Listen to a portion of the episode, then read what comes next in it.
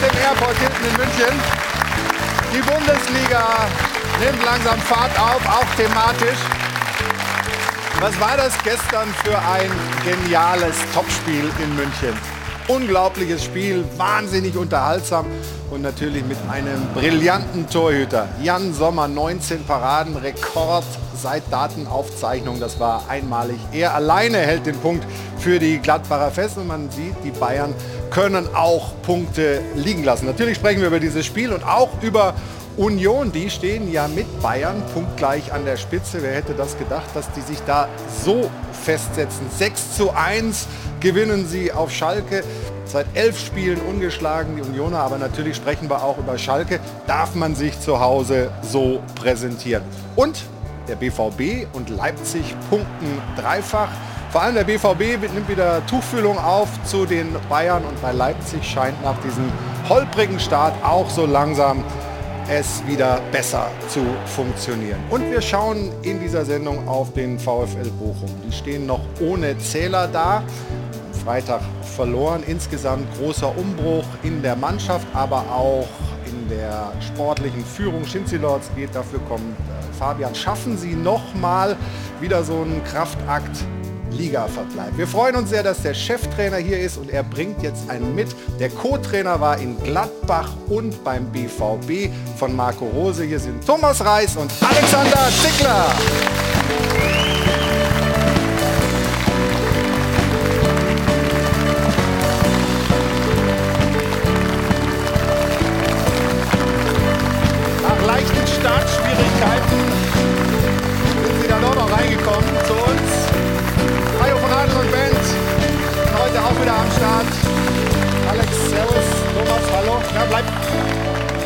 Gut, machen wir so, ist wurscht, ist wurscht. Wir haben uns natürlich ein bisschen vorbereitet auf die Sendung, ist ja klar. Und wenn der Alex Zickler da ist, ist uns ein Tor sofort in den Kopf gekommen. Hast du eine Idee, welches das sein könnte? Ich schätze Kaiserslautern, ja. Kaiserslautern 2001. Gucken noch mal hin. Bam! Den hast du ganz gut getroffen, ne? Ja. Und dann niedergerasselt von Carsten Janker. Ich habe echt, ich habe keine Luft gekriegt. Also da, da, da lagen gefühlt wirklich 20 Leute oben drauf und der Carsten war der Erste. Ich, ich war froh, dass ich wieder rausgekommen bin. Hast du ihn heute schon angerufen? Na, heute noch nicht. Er hat nämlich heute Geburtstag. Also mach Der das hat heute. Geburtstag. Er hat heute Mach ich, Geburtstag. mach ich, mach ich. Machst du Danke für die. Erinnerung. Ja, sehr gerne, sehr gerne. Thomas, ähm, gestern in München gewesen, aber keine Lust gehabt, Bayern zu schauen, weil die Erfahrung von der Woche zuvor noch gereicht hat. Äh, was habt ihr gemacht in München gestern?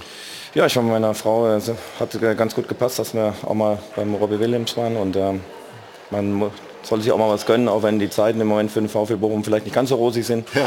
Aber wir arbeiten dran. Es war auf jeden Fall sehr gut. Man sieht, was für ein Entertainer Ja. ähm, er immer noch ist und es war auf jeden Fall ein Erlebnis und es hat dann von der Konstellation ganz gut gepasst. Und weil du Entertainer sagst, wir haben einen Entertainer, der eine Frage an dich hat, hören wir mal gemeinsam rein. Du hast Großartiges geleistet, hast viel mitgemacht beim VfL Bochum, auch unter meiner Regie, äh, als Spieler wie auch als Co-Trainer. Äh, du musst den Vertrag verlängern. Wie laufen deine Gespräche? Wie sieht's aus? Unterschreibst du? Ganz Bochum hofft es. Alles Gute, Junge. Ja.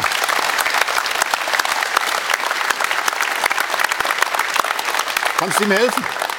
Nein, helfen kann ich ihm nicht, aber er kann, ähm, wir sind immer in Kontakt und ähm, Peter war ja auch mein Trainer und ähm, es ist immer ganz schön, wenn natürlich ähm, solche erfahrene Leute ähm, sehr positiv von einem sprechen. Und ähm, ich bin froh, dass wir, wie gesagt, immer noch Kontakt haben und äh, alles andere wird die Zukunft dann zeigen. Wir sprechen natürlich hier in der Runde auch darüber, über die Vertragssituation von Thomas Reich. Schön, dass ihr beiden da seid, aber wir haben auch noch weitere tolle Gäste, die ich jetzt vorstellen darf. Er ist seit Jahren das Gesicht der Bundesliga bei Sky, außerdem Host bei The Zone für die Champions League. Guten Morgen, Sebastian Hellmann. Bin ich schon The Zone? Was habe ich gesagt, The Zone? Gottes Willen, was für ein Fehler. Das ist natürlich Amazon Prime, pardon. Aber ähm, wir kommen gleich zu einem, der bei The Zone auch noch arbeitet. Aber vorher zu Alfred Draxler, kritischer Geist mit großer Erfahrung, unser Sport 1-Experte. Herzlich willkommen und schönen guten Morgen.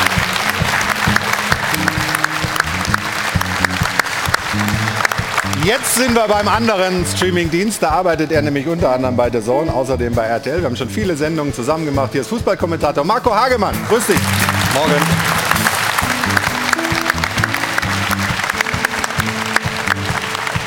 Und jetzt, Freunde der Sonne, hier ist Stefan Effenberg.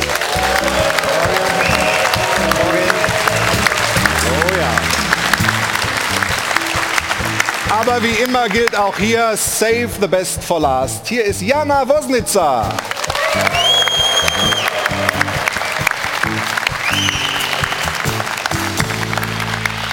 Schönen guten Morgen. Das war ein Remis, Stefan, heute, oder? Wie gestern Abend beim Topspiel. Ich würde sagen, unentschieden. Also, die Bayern vor diesem Spieltag haben sie ja wirklich für Angst und Schrecken gejagt. In vier Pflichtspielen gab es gesamt 20 Tore für den Rekordmeister. Ja, aber die Rechnung haben sie tatsächlich ohne den Bayern-Schreck Borussia Mönchengladbach gemacht. Tatsächlich konnten die Bayern keins der letzten vier Spiele gegen die Borussia aus Mönchengladbach gewinnen. So auch gestern Abend. Auch da gab es ja dann eine Niederlage. Oder wie war das, Thomas Müller? Ähm, für Gladbach natürlich ein glücklicher Sieg, aber auch ein Sieg, den sie sich irgendwo erarbeitet haben. Äh, ja, kein Sieg, aber so fühlt sich's an. This okay. is how it feels. ja, so feels it, Thomas Müller.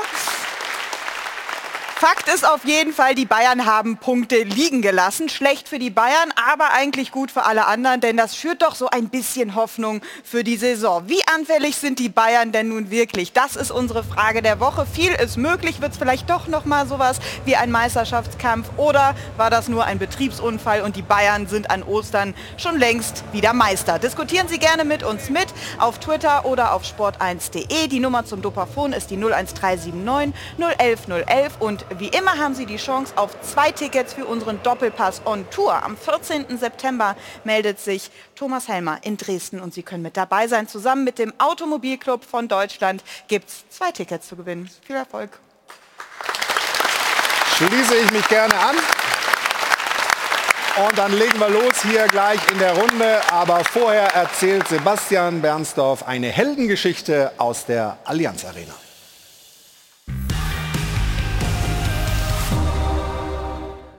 Der Held des gestrigen Spätsommerabends heißt Jan. Jan Sommer. Und alle im Stadion wussten das. Doch während die einen jubelten, war es für die anderen zum Aus der Haut fahren, zum Haare raufen, schier zum Wahnsinnigwerden. Denn Mönchengladbachs überragender Torhüter hielt einfach alles, was zu halten war. Vielleicht sogar ein bisschen mehr. Und es gab verdammt viel zu halten für Jan Sommer im Spiel gegen die Bayern. Was erlauben Sommer? Also brachte Bayern-Trainer Nagelsmann neue Offensivkräfte. Alles nur vom Feinsten. Aber auch die scheiterten am großartigen Schweizer Nationaltorhüter.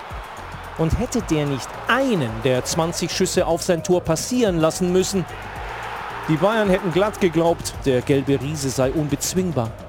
Und dank Upameccanos Fehler, der den Gladbachern zu beweisen half, dass die Münchner verwundbar sind, dass man ihnen doch Punkte abknöpfen kann, dass man sie niederringen kann oder zumindest fast, lautet beruhigenderweise das Fazit dieses Topspiels. Der FCB verzweifelt an Sommer und die Liga sagt, danke Jan.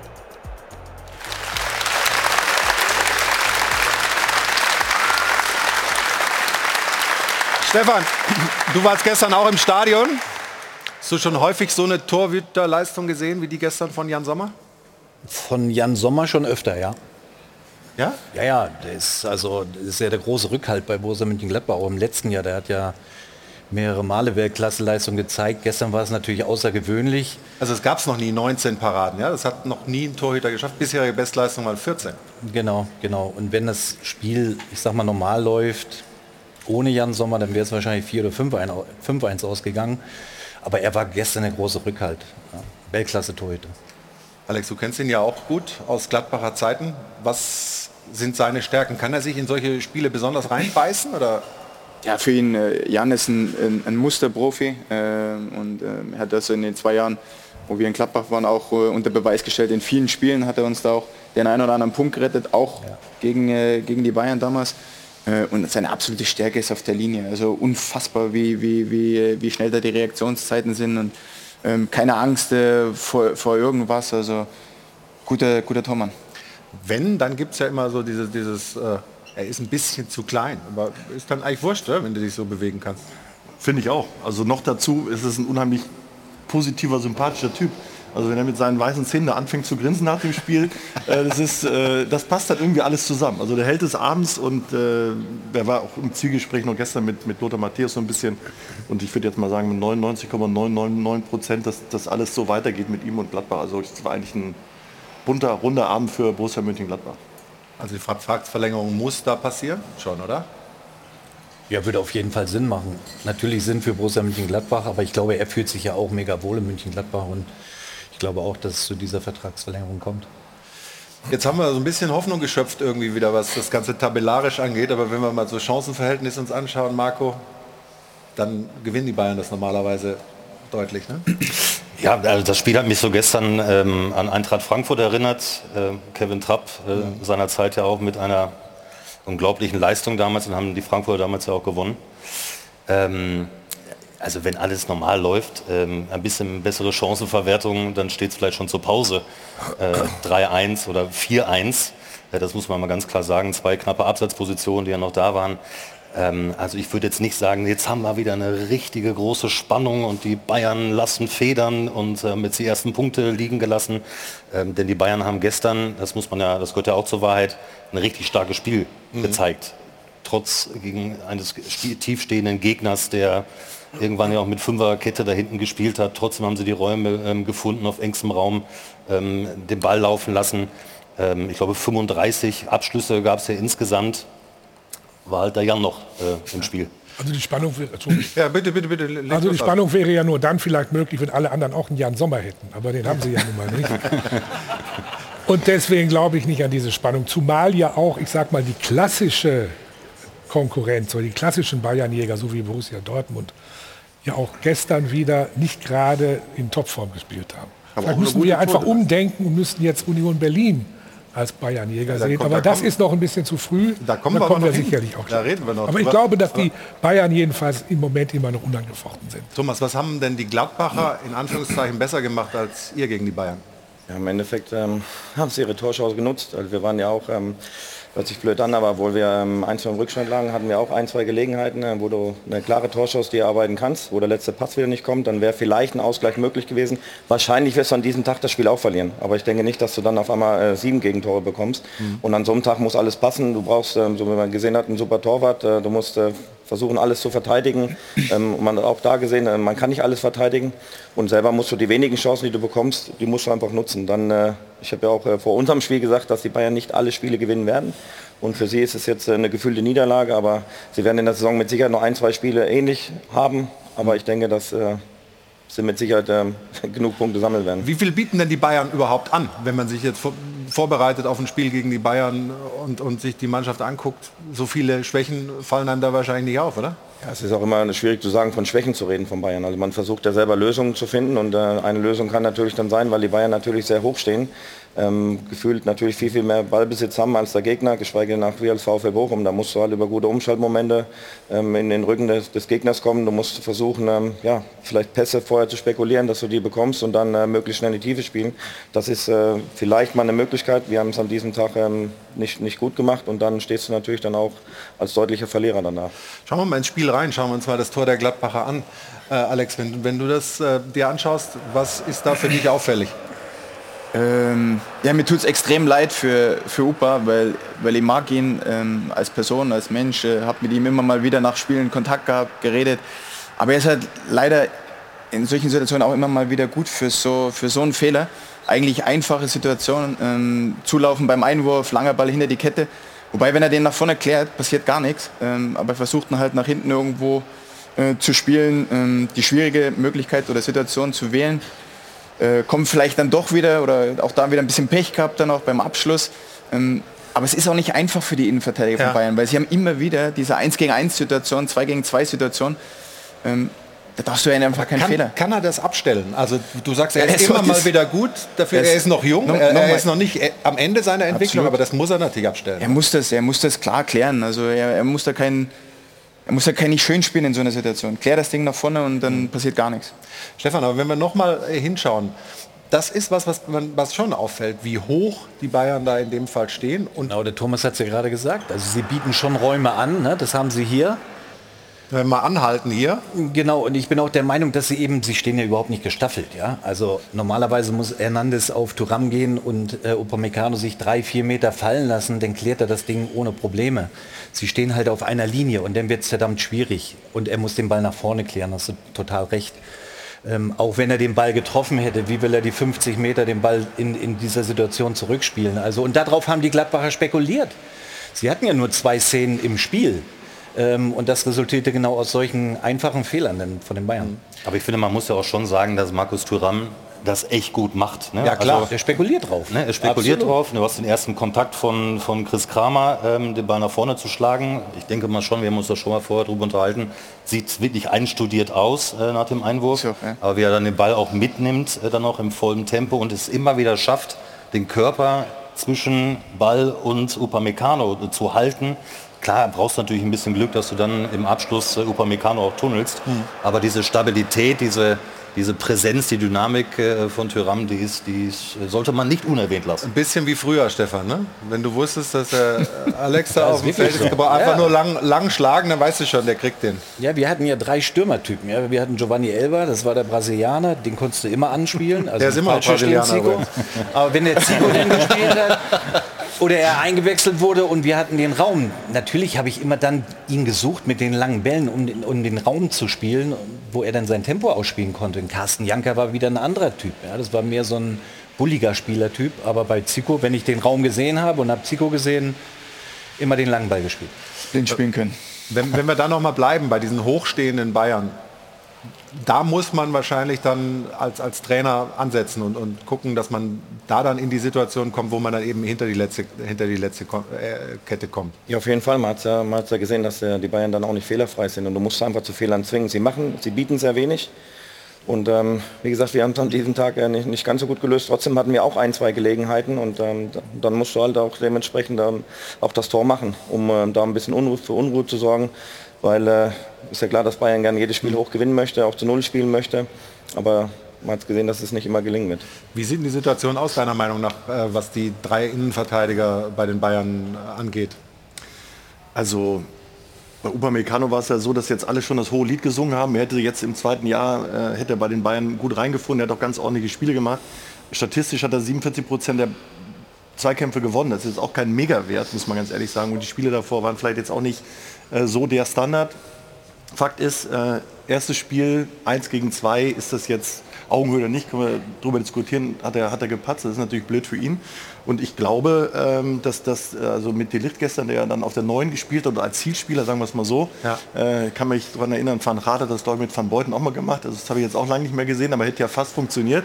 Ich glaube, dass das dann schwierig wird für Upamecano, muss ich ganz ehrlich sagen. Also, weil wenn er das nicht abstellt, äh, macht es ja auch keinen Sinn, ihm in großen Spielen immer wieder die Chance zu geben. Ne? Ja. Es kann ja auch sein, dass es für die ganze Abwehr schwierig wird.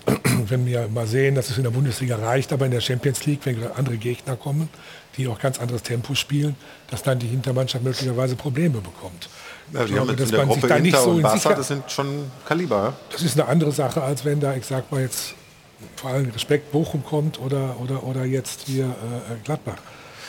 Was glaubst du denn, Stefan? Ja, es ist halt wie, sich das, wie sich das dann letztlich Also rauskristallisiert? Weil, Nagelsmann weil immer spielt ja durchzuwechseln ist ja die Frage. Risiko, ne? Ja. Nagels, also die Taktik von, von Julian Nagelsmann ist ja extrem risikofreudig. Ne? Also wirklich äh, gestern auch bei den Standardsituationen, der zehnte Feldspieler von den Bayern war 20, 25 Meter vor Tor der Gladbacher. Also das birgt ja sehr wohl auch ein Risiko. Und dann sehen natürlich die Abwehrspieler oder die Innenverteidiger immer sehr, sehr schlecht aus. Aber Du hast ja dann auch Tempo, in dem Fall Tyram, aber wenn wir nächstes, nächstes Wochenende spielen sie gegen Union, Spitzenspiel, da gibt es ja auch ein paar Schnelle da vorne drin. Ja? Also Geraldo Becker ist ja der schnellste in der Bundesliga.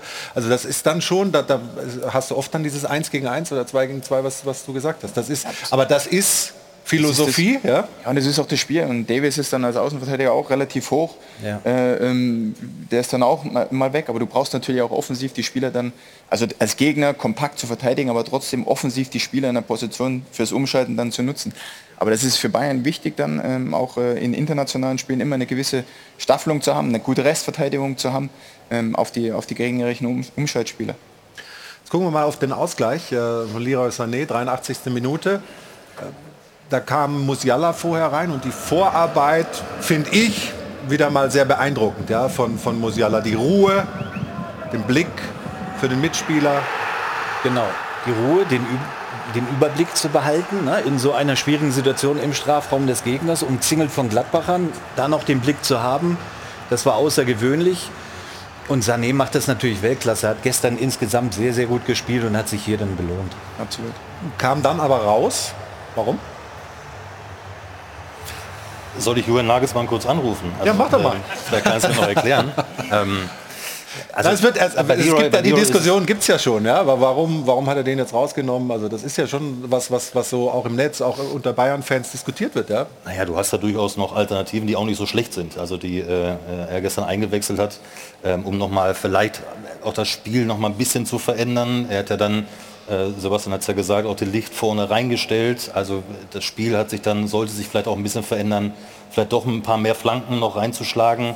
Ähm, dann auf die Licht, also die, äh, die Seiten mal noch mal ein bisschen zu überlagern, um da vielleicht noch mal eine Überzahlsituation herzustellen. Aber für Sané war es für Sané war es nach schwierigen Wochen so eine Art Aufbauspiel und ihn dann runterzunehmen. Ja, ich, ich, ich glaube auch, er, er wollte ihm den Applaus geben, weil er wirklich herausragend gespielt hat ich meine 50 oder 60.000 sind aufgestanden. Hat ich glaube eher, der hatte sich vorher schon überlegt, dass er ihn jetzt rausnimmt und dann trotz des Tors hat er das noch durchgezogen. Meinst du auch, oder? Ich glaube auch, dass er vielleicht eine Idee gehabt hat, äh, vorher, vor, bevor er das Tor gemacht hat und an der Idee dann auch festgehalten hat und äh, ja, trotzdem hat er ein sehr, sehr gutes Spiel. Er wird auch für ja. die nächsten Spiele wichtig sein, das wird er mitnehmen und äh, für die Bayern natürlich top. Aber trotzdem noch eine Sache, wenn wir, wenn wir von, bei der Licht noch ein bisschen bleiben, ihn dann so reinzubringen als, als Zielspieler, nicht auf der 9 oder wie auch immer, auf jeden Fall, das ist schon auch ein Zeichen, dass du, wenn, wenn Choupo-Moting noch nicht da ist, hast, du hast diesen Spielertyp eigentlich nicht so richtig bei den Bayern. Ne? Das war ja der Plan. Was? Der Plan war ja, den nicht mehr zu haben, um unberechenbarer zu sein. Deswegen ja, aber du brauchst manchmal in solchen Spielen eben Natürlich einen, brauchst du, wenn du die Brechstange brauchst, brauchst du natürlich auch mal so einen Spieler, logischerweise. Aber das hat Julian ja auch gesagt, ne? wenn Choupo-Moting wieder da ist und gesund ist, dann ist das genau der in den Situationen, den er dann einwechseln kann. Den hast du jetzt nicht. Also Option 2, äh, 3 oder 4 ist dann die Lichtung. Ich meine, es hätte ja fast funktioniert. Ja, ja, das, ist ja, das war eigentlich die beste Parade von Sommer, weil der, dieser Flachschuss von die Licht, den er da raus, wo alle gesagt haben, okay, das war's jetzt. Und dann hätten natürlich alle gesagt, guck, was für eine prima Idee von Julian Nagelsmann. Goldenes Händchen. Ja, so sieht's aus. Ja, genau. Aber der eine, der eine oder andere Kopfball war dabei bei den Chancen. Also mhm. sie haben schon dann auch, äh, Müller hat, glaube ich, mal eine ganz gute Möglichkeit gehabt. Äh, klar, vielleicht jetzt nicht äh, äh, mit der besten Technik, aber sie kommen schon zu den Abschlüssen. Jetzt kommen wir noch mal auf eine Szene, nämlich diese Abseitsentscheidung, beziehungsweise ja, bisschen Unstimmigkeiten Kölner Keller. Bin sehr, sehr gespannt, äh, wie ihr die Szene, die Szene hier beurteilt. Also Sané, dann kommt der Ball zu Manet und Tor und dann wird entschieden, ja, Sané war abseits und auch aktiv abseits. Und das ist so bei uns im Redaktionskreis sehr unterschiedlich gesehen worden. Jetzt bin ich mal gespannt auf eure Einschätzung hier. Also, wir sehen es jetzt noch mal gleich mit der Linie auch. Hier ist noch nicht so gut zu erkennen. Jetzt kommen einfach die, die ganzen Zeitlupen. Ist das ein klares Abseits? Das du merkst ja schon, es sagt keiner etwas. ja, eben. Und das ist besonders angenehm in so einer Sendung, in, in einer Talkshow. In einer Talksendung, wenn keiner was sagt. Aber er nimmt noch den Oberkörper so raus, um den so, jetzt, jetzt, jetzt können wir so, er läuft eigentlich weg. Gut, er ist Gut, klar, jetzt, er ist, er ist in der auf, was er macht. Jetzt pass auf, was er macht. Guck. Ja. Und er dadurch ist er weg. aktiv? Er geht, ja, er geht, er täuscht. Ja, das ja. Aktive ist eigentlich das Weggehen aus der, ja. aus der, aus der Balllinie. aktiv weggegangen. Das aktive Weg, Weggehen. Ich weiß jetzt nicht, ob die Gladbach-Verteidiger anders reagiert hätten dann oder ob, ich weiß nicht. Also wie gesagt, das ist alles eine Vermutung. Also ich, also ich finde, er wird aktiv, weil er halt wirklich seinen Körper noch so wegzieht ja. Ja, und die andere dadurch tatsächlich behindert. Ich finde nur viel wichtiger ist, wenn es jetzt wieder so eine Situation gibt, irgendwann in zwei, drei, vier Wochen, dass dann auch wieder so entschieden wird. Das ist ja das große Problem. Das, Nein, das aber können das wir fast ja so. ausschließen. Nein, ja gut, aber das ist ja das Grundproblem. Wenn wir jetzt sagen, okay, das ist jetzt abseits, weil der dann so aktiv wird, dann muss ich jetzt auch in der, in der Situation danach, wenn es dann wieder ähnlich äh, so wird oder kommt, das gleiche entscheiden. Und das hoffe ich, aber, aber es, geht, es, geht, ja um Skelly. Wäre wär der noch hingekommen, Thomas? Oder hätte der, hat den jetzt diese, diese, diese kleine Limbo-Einlage von, von, von Sané so irritiert? Oder? Ja, es ist äh, schwierig zu sagen. Ich meine, ähm, er steht im Abseits. Ähm, er zieht seinen Körper weg. Er irritiert schon äh, dementsprechend den einen oder also wenn anderen. Wenn das ein Tor für, für Bochum gewesen wäre? Ja gut, wir sind ja gar nicht in die Situation gekommen. Naja, aber, aber ob du da auch so cool reagieren würdest. Nein, wahrscheinlich, wahrscheinlich würde ich da auch nicht cool reagieren. Ich meine, wir haben eine ähnliche Situation äh, in, jetzt in Freiburg gehabt, wo wir, wo wir ein Spiel verlieren, wo, Da ich auch, nicht auch ganz, zu, ja. ja, wo ich auch nicht ganz einverstanden war. Wichtig ist, ähm, wie, wie gerade schon gesagt wurde, dass dann äh, wirklich mit also immer so bemessen wird. Ja, und nicht einmal so, einmal so. Und das ist ja immer das, ähm, sag mal, der größte Kritikpunkt. Ich sage in der Situation, ja, ist es natürlich, äh, zieht er den Körper weg. Ich, ich denke, du kannst es geben, aber so wie wir gesagt haben, da musst du es aber dann auch, wenn es nochmal eine ähnliche Situation ist, genauso machen. Und nicht einmal so und einmal so. Aber es, es ist ja schon also ich finde halt diese Diskussion, wo man sagt, ja könnte und wäre und äh, müsste und in Zukunft immer, also es ist einfach ein, ein Dauerthema, wo, wo mein Gefühl zumindest ist, die Auslegung ist dann eben doch immer wieder ein bisschen unterschiedlich, oder? Oder bist du da in Nein. dem Fall voll Kölner Keller, die ist alles, äh, alles fe- fein? Generell? Nein, jetzt. Achso, nur die Szene. Ja, ja, also ja. generell bestimmt nicht. Aber das wird auf Wiedervorlage kommen. Also das ist eine ganz klare Geschichte. Ich finde, das ist eine Abseitsposition, ähm, wenn auch eine sehr knappe. Mhm. Aber er greift nun mal aktiv ein. Ähm, äh, das ist einfach so. Ich glaube, da gab es schon genügend Szenen, die, die ähnlich äh, gelagert sind. Und wenn dann nochmal der Fuß oder das Bein im Abseits ist, äh, dann wird aus dieser passiven Situation eine aktive Situation, weil er sich nochmal versucht, noch irgendwie rauszuwinden. Aber nochmal, ähm, Ich finde es trotzdem. Ja, ich das trotzdem wird schon- Wiedervorlage kommen, Ich finde es mir trotzdem sicher. komisch. Sozusagen, ich laufe weg vom Tor, ich versuche nicht einzugreifen und dadurch werde ich irgendwie aktiv. Es ist so ein bisschen Ja, er, paradox. ja, aber er, wird- er wird ja aber- aktiv und dadurch wird halt Scully hinten irritiert und ihm fehlt halt diese, dieser war doch Moment. drei Meter weg vom Manet. Ich werde dich jetzt nicht überreden können, ich merke das schon. Aber, aber ich bin auch dabei, dass, dass das die richtige Entscheidung war. Okay, ich gebe klein bei. Äh, hören wir mal, was der Trainer gesagt hat, was Julian Nagelsmann gesagt hat. Der hat ja sowieso eine besondere Meinung zur Schiedsrichterleistung gestern geäußert. ich würde es mal schätzen, 25, 50-50 Situationen, die alle für Gladbach gepfiffen wurden. Also es war auch viel dabei. Können Sie sich mal anschauen, es gab keine einzige 50-50 Situation, die für Bayern München gepfiffen wurde. Weder was gelbe Karten angeht, noch was kleine Zweikampfsituationen angeht. Es war alles für Gladbach, jede, äh, jede Aktion. Ich würde mal sagen, das ist natürlich die subjektive Sicht eines beteiligten Trainers. Du warst neutral auf der Tribüne. Hast du das auch so empfunden? Das alles für du Gladbach? warst ja auch im Stadion, also ich habe es nicht so empfunden. Ja, aber wie, Se- Sebastian hat gearbeitet, der war im Tunnel, da guckt er natürlich noch genauer hin. Ich Aber du warst ja ganz Ich- entspannt Nein, oben ich auf, hab in der Loge, da Gläschen schon. Weißwein. Ich habe auch schon gearbeitet in der Vorbereitung für diese Sendung hier. Okay, okay. Nein,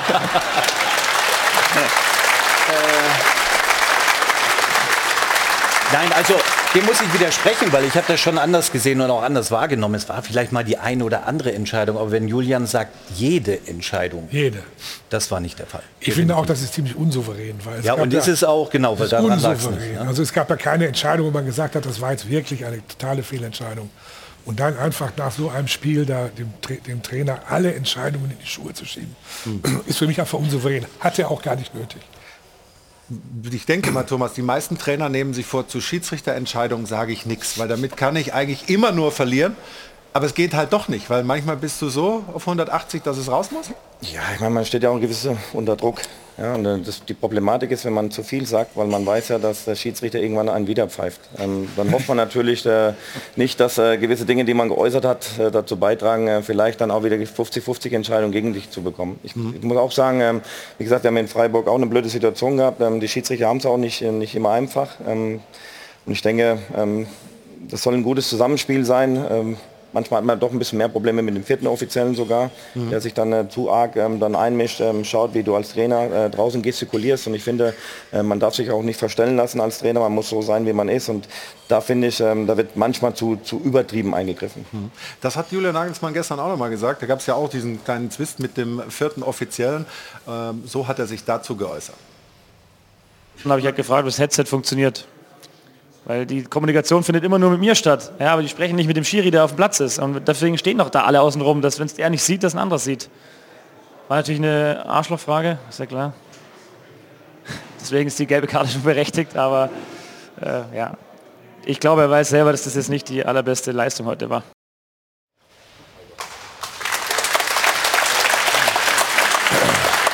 Normal, Normalerweise stellen die Arschlochfragen ja immer wir. Ne? Ja, das, das, stimmt, aber du, du siehst ja auch in den, in den Augen von Julian, wie er dann mit diesem vierten offiziellen Versuch zu kommunizieren, ja. völlig außer sich, weil er natürlich, so wie wir, auch Mühe hat, das zu erklären, was da gerade passiert. Ja?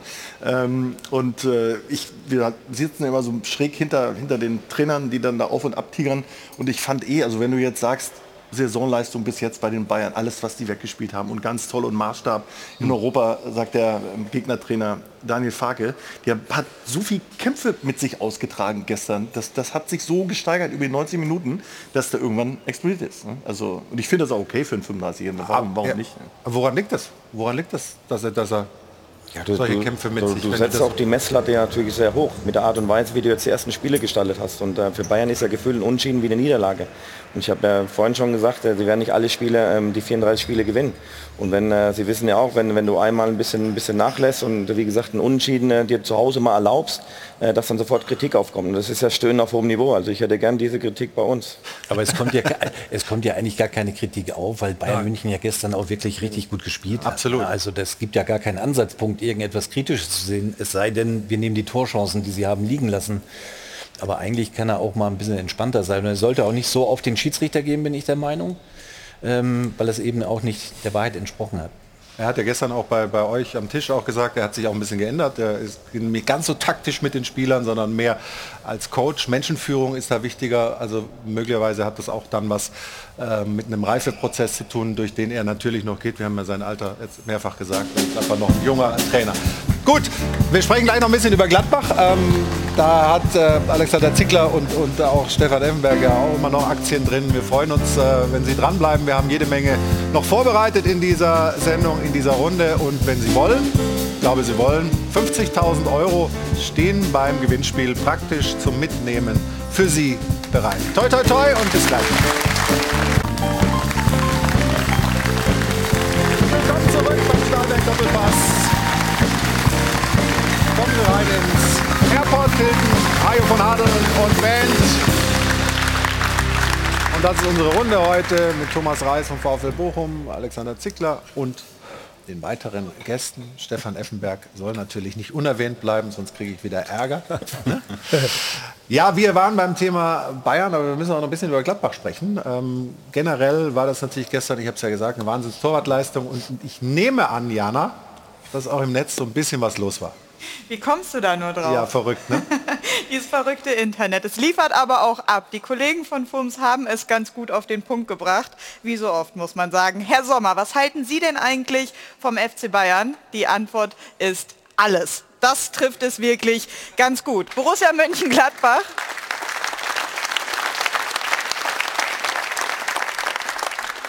Borussia Mönchengladbach hat es einmal versucht, bildlich zusammenzufassen. Also eigentlich heißt es bei Game of Thrones ja Winter is coming. In dem Fall ist es aber Jan Sommer. Und egal wer da kommt, ob es Sané, Delicht, Müller, Kumar, Musiala oder Manet ist, er hält einfach alles. Thomas Müller hat sich auch zu der Leistung von Jan Sommer geäußert und hat gesagt, das war heute kein ganz so schöner Sommertag für uns.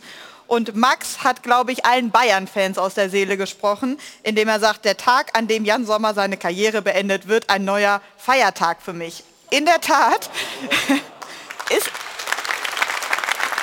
ist nicht ganz unberechtigt. Denn die Bayern sind wirklich so etwas wie der Lieblingsgegner von Jan Sommer. Die Bilanz gegen die Bayern sind, ist nämlich besonders gut. Sieben Siege, vier Remis, sechs Niederlagen und er stand bei den vergangenen 17 Spielen der Gladbacher gegen die Bayern auf dem Platz. Also gegen die hält er besonders gerne. Und besonders gerne auch gut. Hat hier jemand noch irgendwie ein Sommer, Winter, Frühjahr, äh, irgendwie einen kleinen Reim parat oder so? Stefan, du? Ich nicht, ne. Nee, nee? Okay. Aber ähm, festhalten, festhalten bleibt, das war eine großartige Leistung. Ja, was ist denn überhaupt von Gladbach zu halten, jetzt unter Farke? Wie, wie, äh, wie nimmst du sie wahr? Was, was traust du ihnen zu? Sind sie stabiler geworden? Er lässt ja jetzt sehr viel eigentlich unverändert spielen. Ne?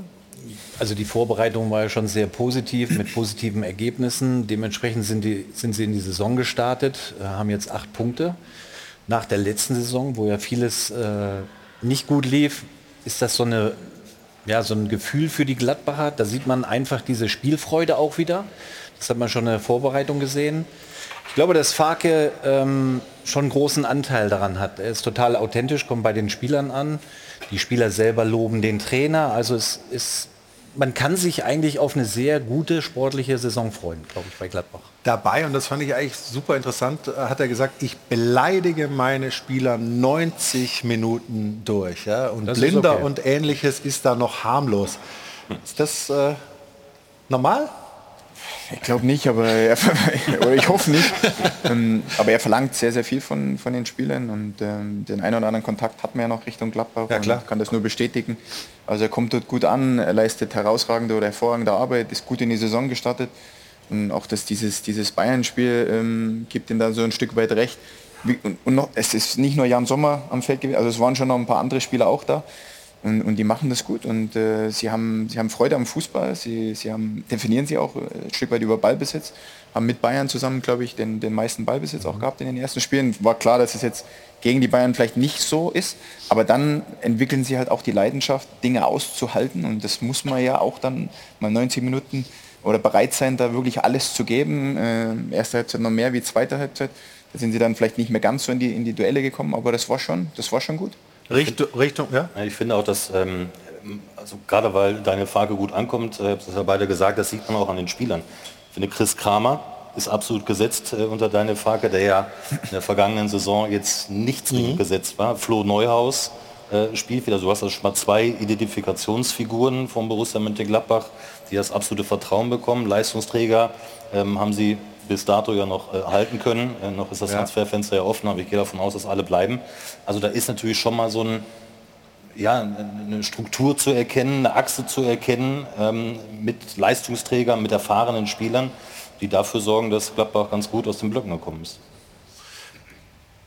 Es ist die Frage natürlich, ähm, kommt nicht vielleicht sogar noch einer dazu? Also du sagst, es bleiben möglicherweise alle. Julian Weigel hören wir immer wieder. Würde der Sinn ergeben ähm, für die Borussia oder haben die nicht schon eigentlich ein ganz gutes Angebot da im Mittelfeld? Ein Angebot haben sie schon ein, ein gutes, aber ich finde es immer schwer als äh, gegnerischer Trainer ähm, andere Mannschaften zu beurteilen. Sie wirken auf jeden Fall äh, wesentlich stabiler. Ähm, letztes Jahr haben sie in ähnlichen Regionen gespielt wie wir. Jetzt haben sie dementsprechend mehr Punkte und ähm, sie werden mit Sicherheit nicht da reinrutschen, wo wir sind. Und ähm, es wirkt, wirkt sehr homogen. Und äh, wenn sie der Meinung sind, dass sie da noch einen Spieler holen müssen, äh, dann werden sie es tun. Aber für mich als äh, Bochumer Trainer schwer zu beurteilen. Gut, dann stellen wir die Frage anders. Ist Weigel einer für Bochum? Musst du den Weg nehmen. Ja, okay.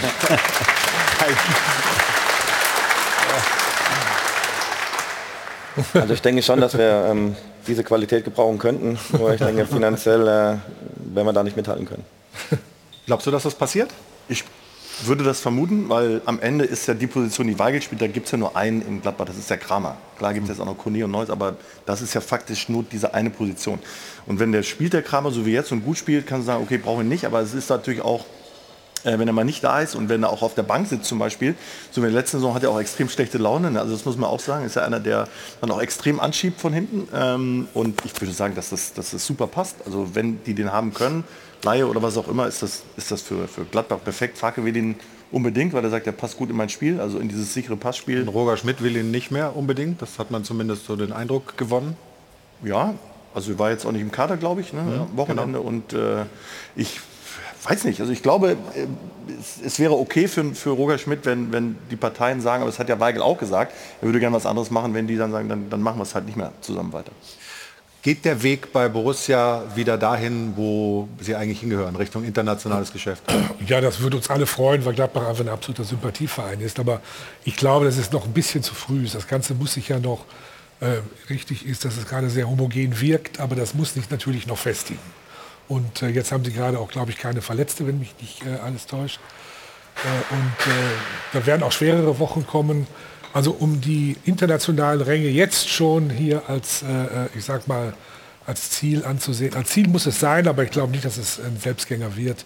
Da kommen noch äh, schwere Wochen. Aber es sieht gut aus, was sie da gerade machen. Aber Sie haben einen großen Vorteil natürlich. Jetzt wissen wir, ab September gehen die englischen Wochen los äh, bis zur Fußball-Weltmeisterschaft. Ähm, gerade natürlich für die international teilnehmenden Mannschaften. Fünf in der Champions League, dann haben wir noch drei Europa League, Conference League. Die Gladbacher spielen keinen internationalen Wettbewerb, haben also eine wunderbare Trainingswoche, wo du natürlich noch mehr einstudieren kannst. Also das halte ich für die Gladbacher schon als Vorteil, äh, sich noch mehr einzugrooven, sich noch mehr aneinander zu gewöhnen, mit neuem Trainer und Mannschaft logischerweise. Und deswegen ähm, glaube ich schon, dass sie in dieser intensiven Zeit äh, in der Lage sind, echt gut zu punkten ähm, und oben anzudocken. Wie viel Unterschied macht das denn, wenn du nicht spielst unter der Woche? Wie viel, wie viel mehr Trainingseinheiten kannst du wirklich mit der ganzen Truppe dann durchziehen? Ja, du hast mit Sicherheit zwei, zwei Trainingstage mehr, äh, ähm, wo du mit allen arbeiten kannst äh, und kann mit Sicherheit auch ein Vorteil sein äh, für, für, für die Gladbacher. Äh, andersrum, wenn du natürlich mehr Spieler hast in der Mannschaft, dann, dann will natürlich auch jeder spielen. Die, die Möglichkeiten hast du halt nicht, weil du nur Samstag, Samstag vielleicht einen Rhythmus, mhm. Rhythmus spielst. Aber es könnte den Gladbachern entgegenkommen und ich glaube auch, dass sie, dass sie, das, dass sie das wollen, dieses Jahr schon international wieder angreifen. Die Zuschauer verdienen sich das mit Sicherheit. Äh, die Atmosphäre ist top dann in, in, in Gladbach, also das wäre natürlich schon. Stefan, du hattest immer nur Bock auf Spiele, nicht auf Training, oder? Also du hast mir immer gesagt, das ist eigentlich, das ist doch viel besser. Also da, wenn du... Wenn? Ja, Willst du wieder nichts sagen? Oder was? Spiel. Sag mal. Natürlich lieben wir es zu spielen. Der, der, der Zico auch. Ganz kurz, der große Unterschied Thomas war, der, ja der, der, der Effe war immer erst am Freitag im Abschlusstraining. Den hast du unter der Woche gar nicht gesehen. Was hat er gemacht? hat er immer irgendwelche... so, jetzt kommen die Wahrheiten auf den Tisch. Freitag, Freitag war er da und Samstag hat er Vollgas gegeben im Spiel. Weil ich von Montag bis, bis, Donnerstag mit dem Ottmar die Analysen schon gemacht habe. Ah, ja, ja. Entschuldigung. Und am Freitag bin ich dann dazugekommen, ja. Natürlich. Nein, natürlich lieben wir die Spiele, ist doch logisch. Und wenn du diesen Rhythmus hast, zwei oder drei Spiele in der Woche, was Schöneres gibt es ja nicht. Ähm, Zico musste ein bisschen mehr trainieren, weil er ja immer einge oder viel eingewechselt wurde. Danke. Jetzt, ja, da muss ich jetzt hast aber gerade noch die Kurve gekriegt. Ja, ja. Nachgerettet hat. Die die permanent spielen, über 90 Minuten und alles, die sind dann im Training ein bisschen, da musst du halt ein bisschen runterfahren. Das habe ich getan, ja. War das damals auch schon Belastungssteuerung oder was war das? Das hieß anders, ist aber genau dasselbe. Das genau das da haben wir doch eine ganze Menge erfahren. Ja, also bei Gladbach bin ich gespannt, äh, wie es weitergeht. Aber jetzt wollen wir mal wissen, ob unsere Zuschauerinnen und Zuschauer hier in der Frage der Woche glauben, ja, die Spannung, die haben wir zurück in der Bundesliga oder sich für die anderen Antwortmöglichkeiten entschieden haben. Frage der Woche, Auflösung mit Jana Rosnitzer. Ja, das ist doch eher die Hoffnung, die sich hier im Netz breit macht. Also der Großteil mit 64 Prozent sagen, wie soll es anders sein, die Bayern werden an Ostern eh wieder Meister sein. Aber immerhin 7 Prozent sagen, die Gladbacher haben gezeigt, wie es gehen kann. Aber ich hatte schon gesagt, es ist mehr die Hoffnung, die da überwiegt. Und so sagt Hans-Michael auch, ich hoffe, sehr anfällig sind die Bayern, denn ansonsten wird es an der Tabellenspitze bald wieder sehr langweilig. Und das fasst den Tenor im Netz auch ganz gut zusammen. Vor allem auch hier Jan Sommer wieder großes Thema. Also auch die Fans sagen, sie haben eine absolute Weltklasse-Leistung der Bayern gesehen. Das war genau ein Fehler, der dann zu diesem Gegentor geführt hat. Ansonsten war das einfach nur Spitzenklasse und es konnte ja keiner ahnen, dass sich Sommer als Nummer zwei hinter Manuel Neuer bewirbt. So, und hier und da war dann, oh, ich höre Raunen hinter mir, hier und da war dann auch etwas äh, Geigenhumor mit dabei. Die Luft ist raus, maximal nur noch die Europa League in dieser Saison für die Bayern. Naja, das wird es wahrscheinlich eher nicht. Wollen wir mal hören, wieso die Stimmung am Dopafon war. Also aus meiner Sicht sind die Bayern überhaupt nicht anfällig. Das gestrige Spiel gegen Mönchengladbach war ein einziger Sturmlauf. Einzige Problem war die Chancenverwertung. Die Mannschaft hat hervorragend kombiniert, richtig Spaß gemacht. Man konnte wunderbar zuschauen. Und in dieser Form sehe ich fast keine Mannschaft, die in der Lage ist, die Bayern zu schlagen. Mal ein Unentschieden, okay, aber alles andere halte ich für übertrieben. Die Bayern sind in dieser Saison sehr viel weniger anfällig als in der letzten Saison. Sie werden heuer durchmarschieren. Hätten die Gladbacher nicht Glück und vor allem Jan Sommer gehabt, wäre das Spiel zweistellig ausgegangen. Dieses Jahr wird Union Berlin deutscher Meister. Zweiter sind sie schon, ein paar Tage sind sie Erster und Bayern kommt nicht mehr vorbei.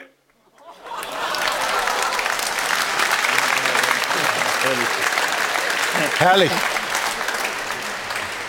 Da kannst du nur müde lachen. Nein, ich finde das gut. Ich finde das toll. Ja, absolut. Und über Union reden wir auch gleich. Aber wir reden auch über die Clubs aus dem Pott. Ja, also wer ist die Nummer 2? Schalke momentan 16. Bochum 18. noch punktlos. darüber sprechen wir natürlich über den Auftritt der Schalker auch äh, gegen eben Union. Und äh, das nach einer kurzen Pause hier im Stahlberg Doppelpass. Also dranbleiben und bis gleich.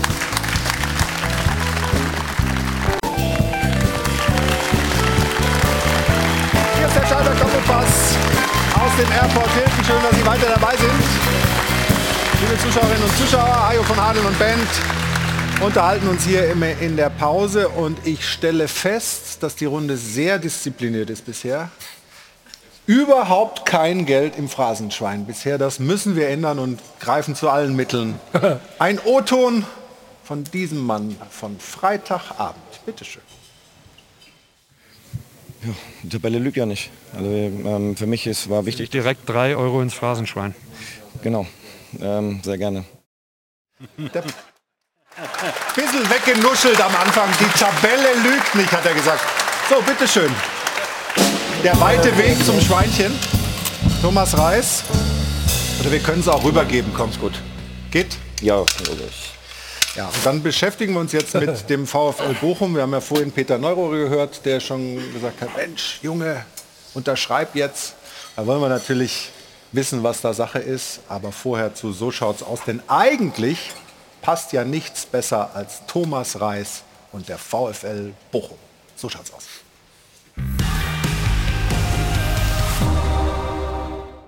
Thomas Reis ist immer heiß, als Trainer, aber auch schon früher als Spieler. Du hast Großartiges geleistet, hast viel mitgemacht beim VfL Bochum, auch unter meiner Regie. Und seine Mentalität übertrug sich in der Regel auch auf seine Mannschaft und die Fans. Denn wie heißt es so schön in Bochum?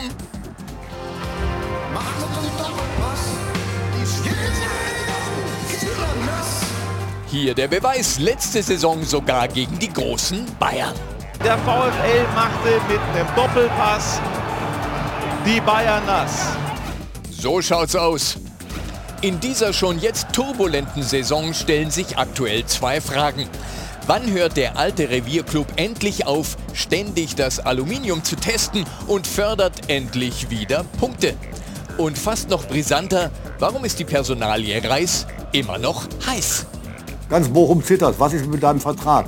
Der läuft doch bis 2023. Aber die Verhandlungen mit Reis liegen auf Eis. So schaut's aus. Thomas Reis hat zwar ein Angebot des Clubs, aber immer noch nicht zugegriffen. Du musst den Vertrag verlängern.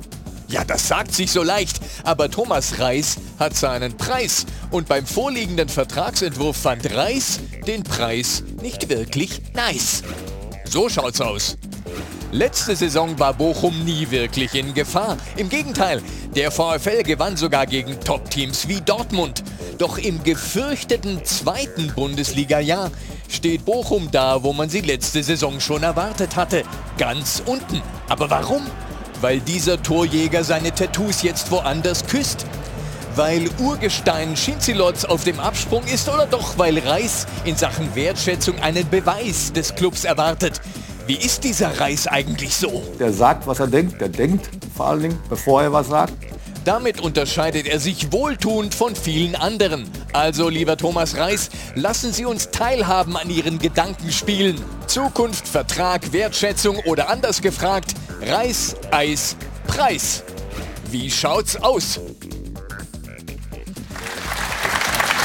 Norman Soleder mit fast allen Reimen auf den Namen Reis. Fällt dir noch einer ein? Ja, aber den sage ich nicht. Also Effe weiß keinen Das Reim auf so Reis. Scheiß. So ein Scheiß, Ja, genau. genau, ja, okay, genau. verstehe ich schon. Ja, wie sieht es denn aus jetzt mit den Vertragsgesprächen? Wir haben gehört, Sie sind vertagt bis zur WM. Warum? Ja, weil wir uns äh, darauf geeinigt haben, dass wir jetzt erstmal auf den, äh, ja, auf den Sport ähm, den Fokus legen, weil wir sind in einer schwierigen Situation. Ich habe es ja vor der Saison gesagt, das war ja irgendwo bewusst, äh, wenn du einerseits so einen Aderlass hast äh, mit, Spielern, wenn neue Spieler dazukommen und wir wissen ja auch als VfL Bochum, bekommst du ja keine fertigen Spieler, sondern bekommst Spieler, die du entwickeln kannst, die bei anderen Vereinen äh, vielleicht eine leichte Delle haben, ähm, die noch nicht im 100% Besitz ihrer Kräfte waren und das gilt halt in der Vorbereitung und auch jetzt ähm, die Jungs ranzuführen. Und das sind halt meistens die Punkte, die dir halt dazu führen, dass das zweite Jahr ein bisschen schwieriger wird. Ähm, ich sehe trotzdem die Euphorie bei unseren Fans, ähm, war gigantisch, auch nach dem 7 zu 0 gegen Bayern ähm, hast du ja Gefühl, das Spiel äh, irgendwo gewonnen gehabt. Und da hat sich halt gezeigt, und das habe ich auch der Mannschaft gesagt, dass wir ähm, noch nicht die hundertprozentige Einheit an, in, in dem Sinne sind, sondern wir müssen auf dem Platz die Einheit zeigen. Das heißt, wir müssen alle in eine Richtung gehen. Und da war so ein bisschen das Gefühl, dass eine, ja, ein Teil ähm, unser aktives Pressing machen wollte, der andere Teil noch so ein bisschen gehemmt war. Und dann äh, kannst du halt auch in gewissen Spielen nicht nicht bestehen. Und ähm, wenn ich aber sehe jetzt diese vier Spiele, ja, wir stehen mit null Punkten da, das ist, äh, das ist eine blöde Situation. Aber ich sage, bis auf äh, das Spiel gegen Bayern ähm, waren wir in jedem Spiel irgendwo konkurrenzfähig und wir haben leider dazu beigetragen, dass wir, dass wir keine Punkte geholt haben, weil wenn du Standards nicht gut verteidigst und dann im Endeffekt die Spiele durch Standards verlierst, ist es halt sehr, sehr ärgerlich geschickt jetzt vom Thema Vertrag Richtung Taktik weggedribbelt, aber ich möchte da trotzdem noch mal bleiben. Es hätte doch eigentlich nichts dagegen gesprochen, direkt einen Klassenerhalt geschafft, bumm, zack, mit dem Mann müssen wir weiterarbeiten. Es gab ja auch Gespräche, warum, warum seid ihr noch nicht sozusagen übereingekommen? Woran liegt das? Wie gesagt, für mich ist äh, der Fokus auf den Sport und äh, ich habe jetzt 2023 Vertrag und, und da, da mache ich mir eigentlich weniger einen Kopf drüber. Ich denke, dass, äh, dass ich nach Bochum passe, dass, äh, dass, äh, dass der Verein zu mir passt. Ich habe äh, ja nicht, nicht so die erfolgreiche in Anführungszeichen Karriere gehabt, wie, wie, wie ein Stefan bei großen Vereinen zu spielen. Ich habe jahrelang in Bochum gespielt und ähm, das ist natürlich was Besonderes für mich. Da habe ich ja nie einen Hehl draus gemacht. Und jetzt haben wir die Situation, dass Sebastian Schinselotz halt auch ähm, relativ früh entschieden hat, ähm, den Verein aufs auf eigenen Wunsch zu verlassen. Und auch da ist es ja schwierig. Ich habe ja auch gesagt, und es ist ja auch nichts, Böses. Du musst ja schauen, ähm, auch wenn der Verein sagt, ähm, ja, wir wollen mit dir weiterarbeiten, egal welcher Sportdirektor kommt. Ich sehe das halt anders. Ich bin ein Typ, der geradeaus ist. Ich muss ja dann auch wissen, jetzt steht es ja fest mit Patrick äh, Fabian, äh, der, den, äh, der die Nachfolge vom Sesi antritt. Und wir wollen natürlich beide ähm, das, ja, in die, in die, weiter in die richtige Richtung gehen und den Verein natürlich, ähm, dass er in der ersten Liga bleibt. Und ähm, wir werden die Gespräche dann äh, zum gewissen Zeitpunkt dann führen. Wir haben in der Winter oder in der Pause ist, ist genügend Zeit und wir müssen jetzt, äh, meine Aufgabe ist jetzt die Mannschaft zu stabilisieren und dass wir Punkte sammeln und alles andere wird dann kommen. Klar, für einen Trainer ist es nicht einfach, sich da äh, so offen zu äußern. Trotzdem habe ich das Gefühl, Stefan, eigentlich, wenn man von dem Weg überzeugt ist, den man gemeinsam gegangen ist, ja, und so eine überragende Saison aus der Sicht des VfL Bochum mit diesem Mini-Etat und so weiter ges äh, gespielt hat in der letzten Saison, dann wäre es doch irgendwie logisch zu sagen, wir müssen alles dafür tun, dieses Paket irgendwie zu halten und jetzt auch ganz egal, ob es in dieser Saison vielleicht runtergeht, das ist noch viel zu früh, wollen wir auch dem VfL Bochum nicht wünschen, aber einfach zu sagen, das ist unser Weg und das machen wir. Und aber, ich, aber ich finde schon, das ist eine klare Ansage. Nein, aber er konzentriert sich erstmal jetzt auf das Sportliche und in der Pause, wenn ich es richtig verstanden habe, ist die WM in Katar, glaube ich, das ist die Pause, die genau. dann ansteht und dann werden wir sprechen. Was ist da jetzt schlimm dran? Na, ich finde es nicht schlimm, aber ich hätte mir schon vorstellen können, dass man einfach früher ähm, Nägel mit Köpfen macht und wenn man dann das Gefühl hat, okay, Sebastian Schinzelotz hört auf auf eigenen Wunsch, dann kann ja irgendwie auch nicht alles äh, ja, aber wenn Butter sein. Ja, aber du musst ja auch die andere Seite sehen, wenn er vor ja. zwei Monaten oder drei Monaten verlängert hätte für drei Jahre oder wie auch immer und das geht den Bach runter, ja, dann, dann, trennt man sich ja auch. Also ich finde, ich finde das aller Ehren wert, muss ich dazu Florian, warum denn äh, deine Argumentation? Ich glaube auch, dass, ich kenne die Hintergründe jetzt nicht, warum der Vertrag nicht gleich beim Klassenerhalt verlängert wurde. Aber im Moment sind da null Punkte und es besteht zumindest eine große Abstiegsgefahr. Und ich denke, dass es grundsätzlich gut ist, in so einer Situation nicht über eine Vertragsverlängerung zu sprechen, sondern zu sagen, wir warten das erstmal ab, beidseitig, wie sich das entwickelt. Ich erinnere daran, dass Schalke irgendwann mal nach dem Abstieg fünf Trainer bezahlen musste.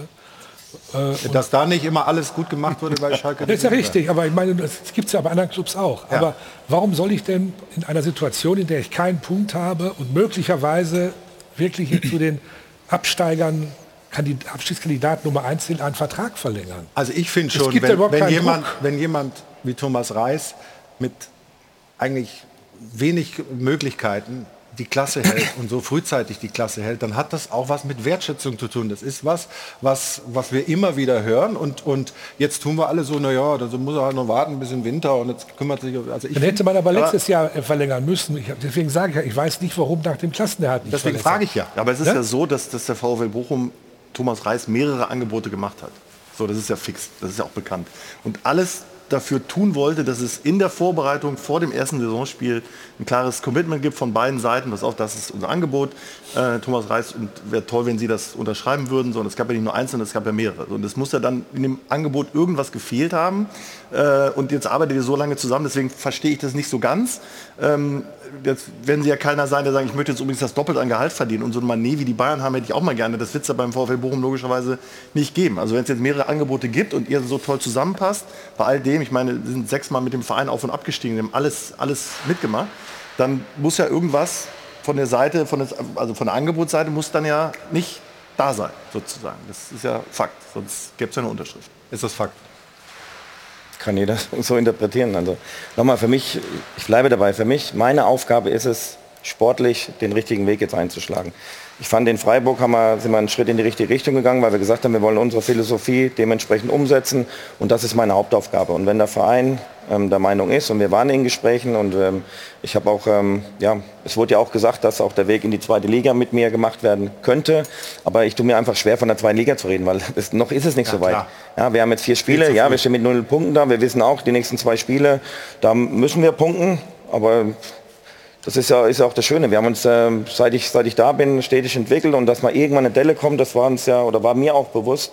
Und wichtig ist, dass man aus der Delle rauskommt. Und da, auch als Trainer musst du da gestärkt halt rausgehen. Und wir wollen äh, am, am, Samstag haben wir, haben wir ein schweres Spiel zu Hause. Da wollen wir versuchen, die ersten Punkte einzufahren und alles andere wird dann, wird dann kommen. Und ich, ich sehe das, ich habe mich einmal dazu geäußert äh, mit, mit dem Vertrag. Das wurde dann wieder so aufgebauscht. Ich möchte nicht, dass der Fokus jetzt auf meinem Vertrag liegt. Also beim, um mich braucht sich auch keiner Sorgen machen. Ich kann mir auch nächstes Jahr noch ein Stück Fleisch kaufen und, äh, und nochmal. Die Gasrechnung bezahlen, das wird vielleicht schwieriger.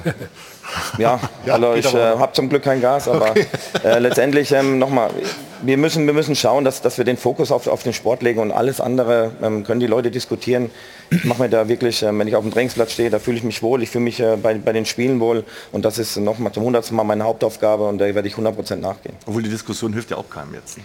Ja, aber das wäre für mich auch eine billige Ausrede. Ich meine, wir haben, äh, Stefan hat genug Erfahrung, äh, Alex hat genug Erfahrung, also wenn, wenn das eine Ausrede für eine Mannschaft ist, also bitte, dann, dann äh, weiß ich nicht, dann, dann da müsste man ja sofort auffallen, weil im Endeffekt wird, ist es immer so in Mannschaften. Du hast, du hast Spieler, die bei dem einen Trainer nicht so viel spielen.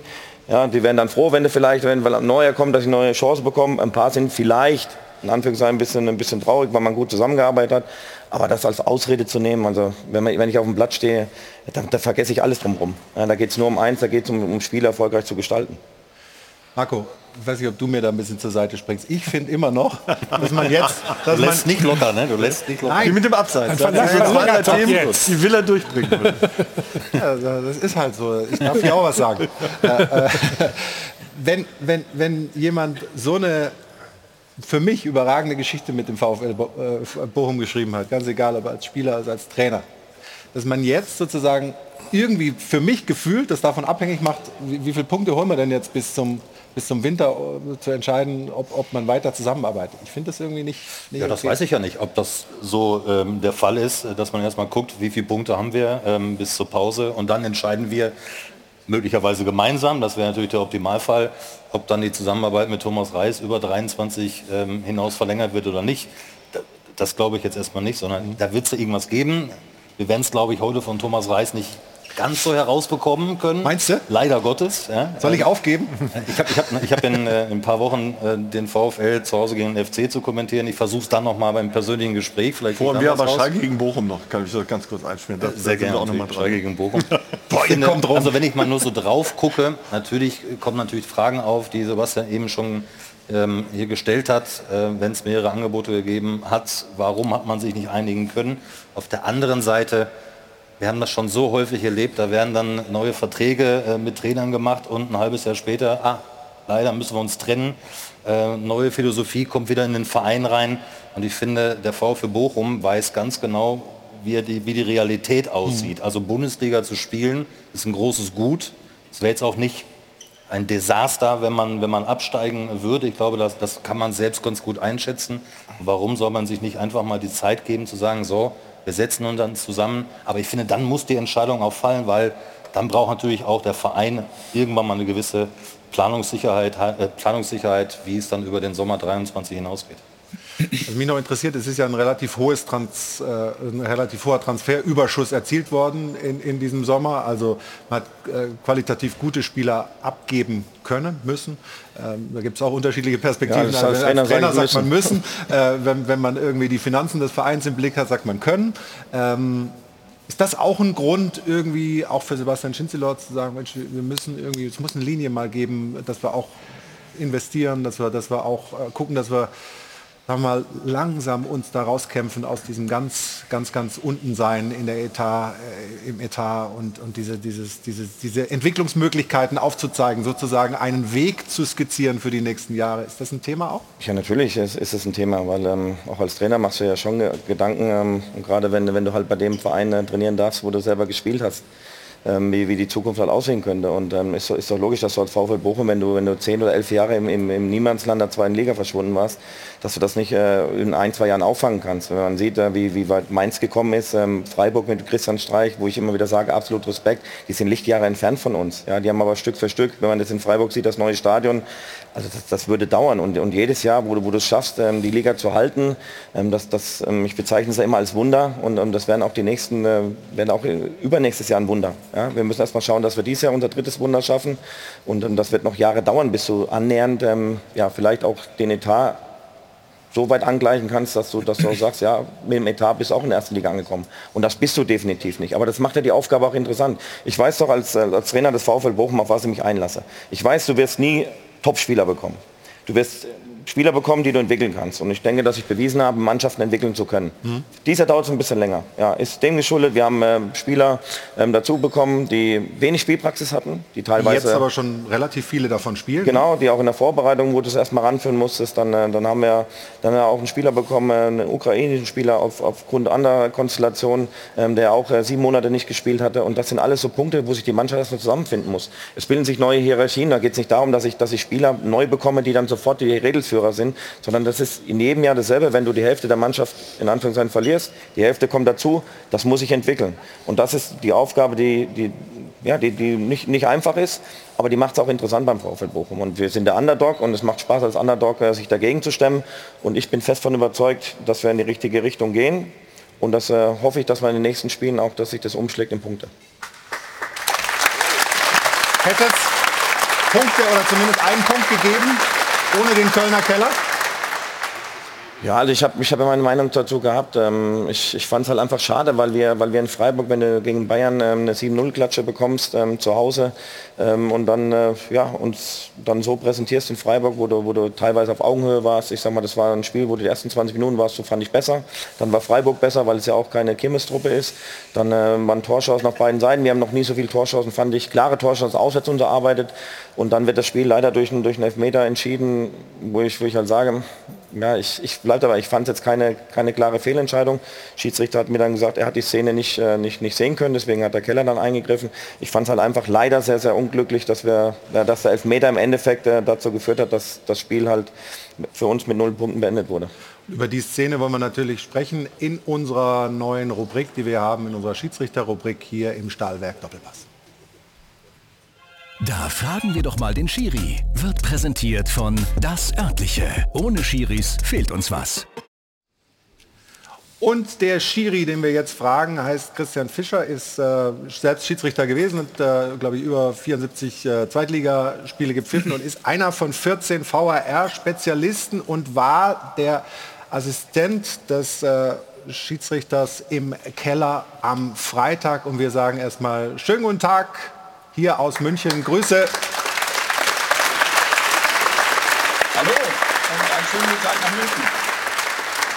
Ja, und damit wir auch alle wissen, worüber wir reden, würde ich sagen, schauen wir uns die Szene mal gemeinsam an. Und dann interessiert mich natürlich die Sicht des Schiedsrichters gleich, aber zunächst mal hier die Sicht der Runde. Stefan, wenn du das, wie jetzt, willst du nicht? Nein, wenn wir einen Schiedsrichter haben, muss ich den Schiedsrichter fragen. Mache ich gleich, aber ich möchte als Vorlage deine Meinung mal. Ja, es, es ist natürlich hier ein Zupfer, aber ich muss sagen, ich liebe den Fußball und normalerweise sollte das da keinen Elfmeter geben. Weil wenn das geahndet wird, ich weiß nicht, der, der fällt ja auch so theatralisch, okay, er nimmt natürlich den Kontakt an. Viele sagen denn, er hat es clever gemacht, wie auch immer. Aber wenn man den Fußball liebt eigentlich, lässt du da weiterlaufen. Also. Das heißt, die Schiedsrichter lieben aber, den Fußball aber nicht? Regelwerk? Ja, ja. ist richtig, es ist ein Elfmeter. Ja, Marco Fritz hat dann auf dem Elfmeter äh, entschieden. Guido Winkmann war der ähm, Verantwortliche im äh, Keller und eben ähm, Christian Fischer, der, der ihm zur Seite stand. Jetzt würde mich wirklich mal interessieren, wie war die Beurteilung dieser Szene? Wer hat mit wem, wie, wann gefunkt und wodurch habt ihr euch dann gemeinschaftlich ähm, dazu durchgerungen zu sagen, ja, dann müssen wir doch den Schiri, äh, den Schiri rausschicken und der hat dann auf Elfmeter gepfiffen. Was ist da in der Szene maßgeblich aus eurer Sicht? Also äh, das Entscheidende ist zunächst einmal, dass der Schiedsrichter den Vorgang nicht wahrgenommen hat, so wie äh, es eigentlich wünschenswert wäre. Aber man sieht in einigen Einstellungen, dass Marco Fritz die Sicht versperrt ist. Und ähm, in diesen Fällen ähm, gucken wir natürlich genau hin. Lieber wäre es uns, der Schiedsrichter hat eine eigene Wahrnehmung ähm, und beschreibt diese Wahrnehmung und dann können wir mit den Bildern abgleichen, was er gesehen hat. Hier war es jetzt so, er ist die, die Sicht deutlich verdeckt und äh, wir haben dann gecheckt, okay, erstmal ist dann in der, äh, quasi in der Anbahnung dieser Szene zu überprüfen, gibt es irgendwie eine Abseitssituation, gibt es hier vielleicht auch einen Foul am Torwart.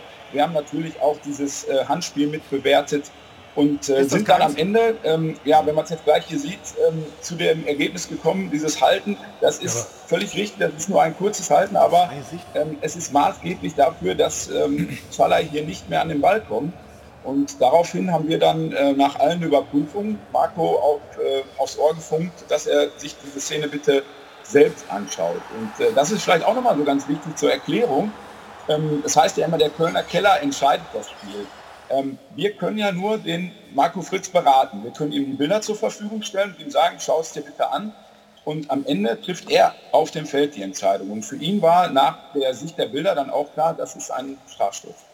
Aber, müsst ihr nicht eigentlich sagen, ist das eine klare Fehlentscheidung? Also Mit der Hand? um- ja. Das würde mich interessieren. Also dann? Nee, frag du. Ja, nee, nee, nee, komm Stefan. Wenn, Nein, du schon mal, wenn du schon mal Handspiel. willst, also dann es war darfst du ja auch. ein Handspiel, der geht ja an die Hand zu seinem Vorteil in seinen Laufweg hinein. Warum wurde das nicht geahndet? Bevor das Ja, Ziehen kam. Gerne will ich da auch noch Zustellung nehmen. Also,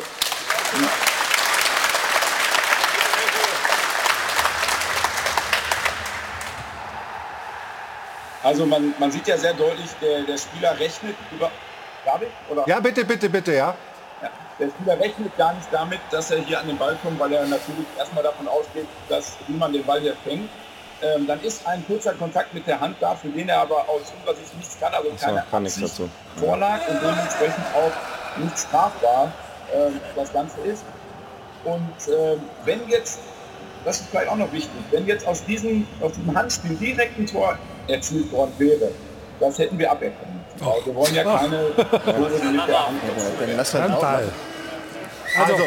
Also, es, es, es, es, es äh, ergibt sich hier so ein bisschen Unruhe. Ja, und das ist ja genau die Nicht nur Situation. hier in der Runde, sondern eben auch im Publikum. Das ist ja genau die Situation, die, die, die wir ja meinen dann. Ja, der, der Ball geht an die Hand. Natürlich, in erster Linie hat er mein Torwart auch auf seine Kappe genommen. Wenn er den Ball festhält. Ja, wenn er fängt, dann diese- müssen wir gar nichts reden. Alles gut, haben wir, haben wir auch gesagt. Da war er auch selbstkritisch genug. Aber im Endeffekt, äh, durch dieses Handspiel verschafft er sich ja den Vorteil, dass der Ball überhaupt da, dass er überhaupt dann ziehen muss. Und so wie er abhebt, finde ich, ist das für mich kein Elfmeter. Tut mir leid. Ja, weil wenn ich, wenn, ich, wenn, ich so, wenn ich so gezogen werde, im Normalfall, wenn ich die Buchse so ziehe, dann falle ich nach hinten und schmeiß mich nicht nach vorne. Also das ist meine persönliche Meinung. Deswegen äh, fand ich es einfach schade, dass das Spiel so entschieden wurde. Aber was denn noch? Was denn noch Wenn ich dich jetzt versuche... Ah, ich habe dich jetzt doch nicht aus dem... Zu eng, Ah, ja, die war nicht zu eng, aber ich finde ja ähm, die Argumentation äh, vom VAR und vom Assistententeam, dass wenn es eine, ein direktes Tor danach gegeben hätte, nach dem Handspiel, hätten sie es aberkannt. Jetzt führt die Szene aber direkt zu einem Elfmeter. Ich meine, wo ist denn dann die Grenze? Das macht ja gar keinen Sinn.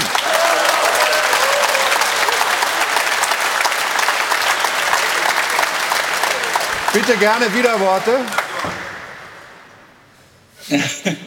Ja, also zunächst mal, wenn äh, ich, bin ja, ich bin ja bei Herrn Reis. Also wenn, äh, wenn das ein klares Vorlegen des Balles mit der Hand ist, der legt sich den in seinen Laufweg und schießt dann aufs Tor, äh, dann bin ich doch völlig bei ihm. Aber aus meiner Sicht ist das ein, ähm, ein Kontakt vorher, der äh, an Manuel Riemann ist, dann fällt der Ball nach unten und ihm zufällig auf die Hand. Das ist ja keine absichtliche äh, Aktion mit der Hand. Und das muss man, glaube ich, aus meiner Sicht da unterscheiden. Okay, jetzt wollen wir mal hören, was äh, Manu Riemann äh, gesagt bzw. geschrieben hat. Hinterher Jana wird uns das sagen. Wir sprechen gleich weiter.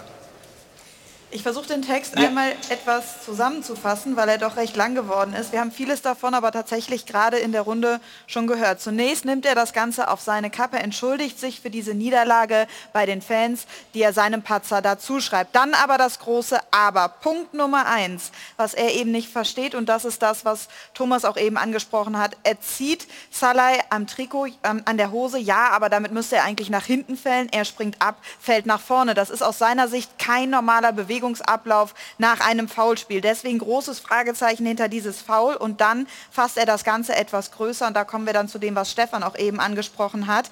Wenn wir das als einen Elfmeter pfeifen, dann muss es bald nach jeder Ecke einen Elfer geben und das ist dann seiner Meinung nach das falsche Zeichen für diesen so tollen Sport. Das vielleicht noch mal zurück in die Runde. Das ist eigentlich das,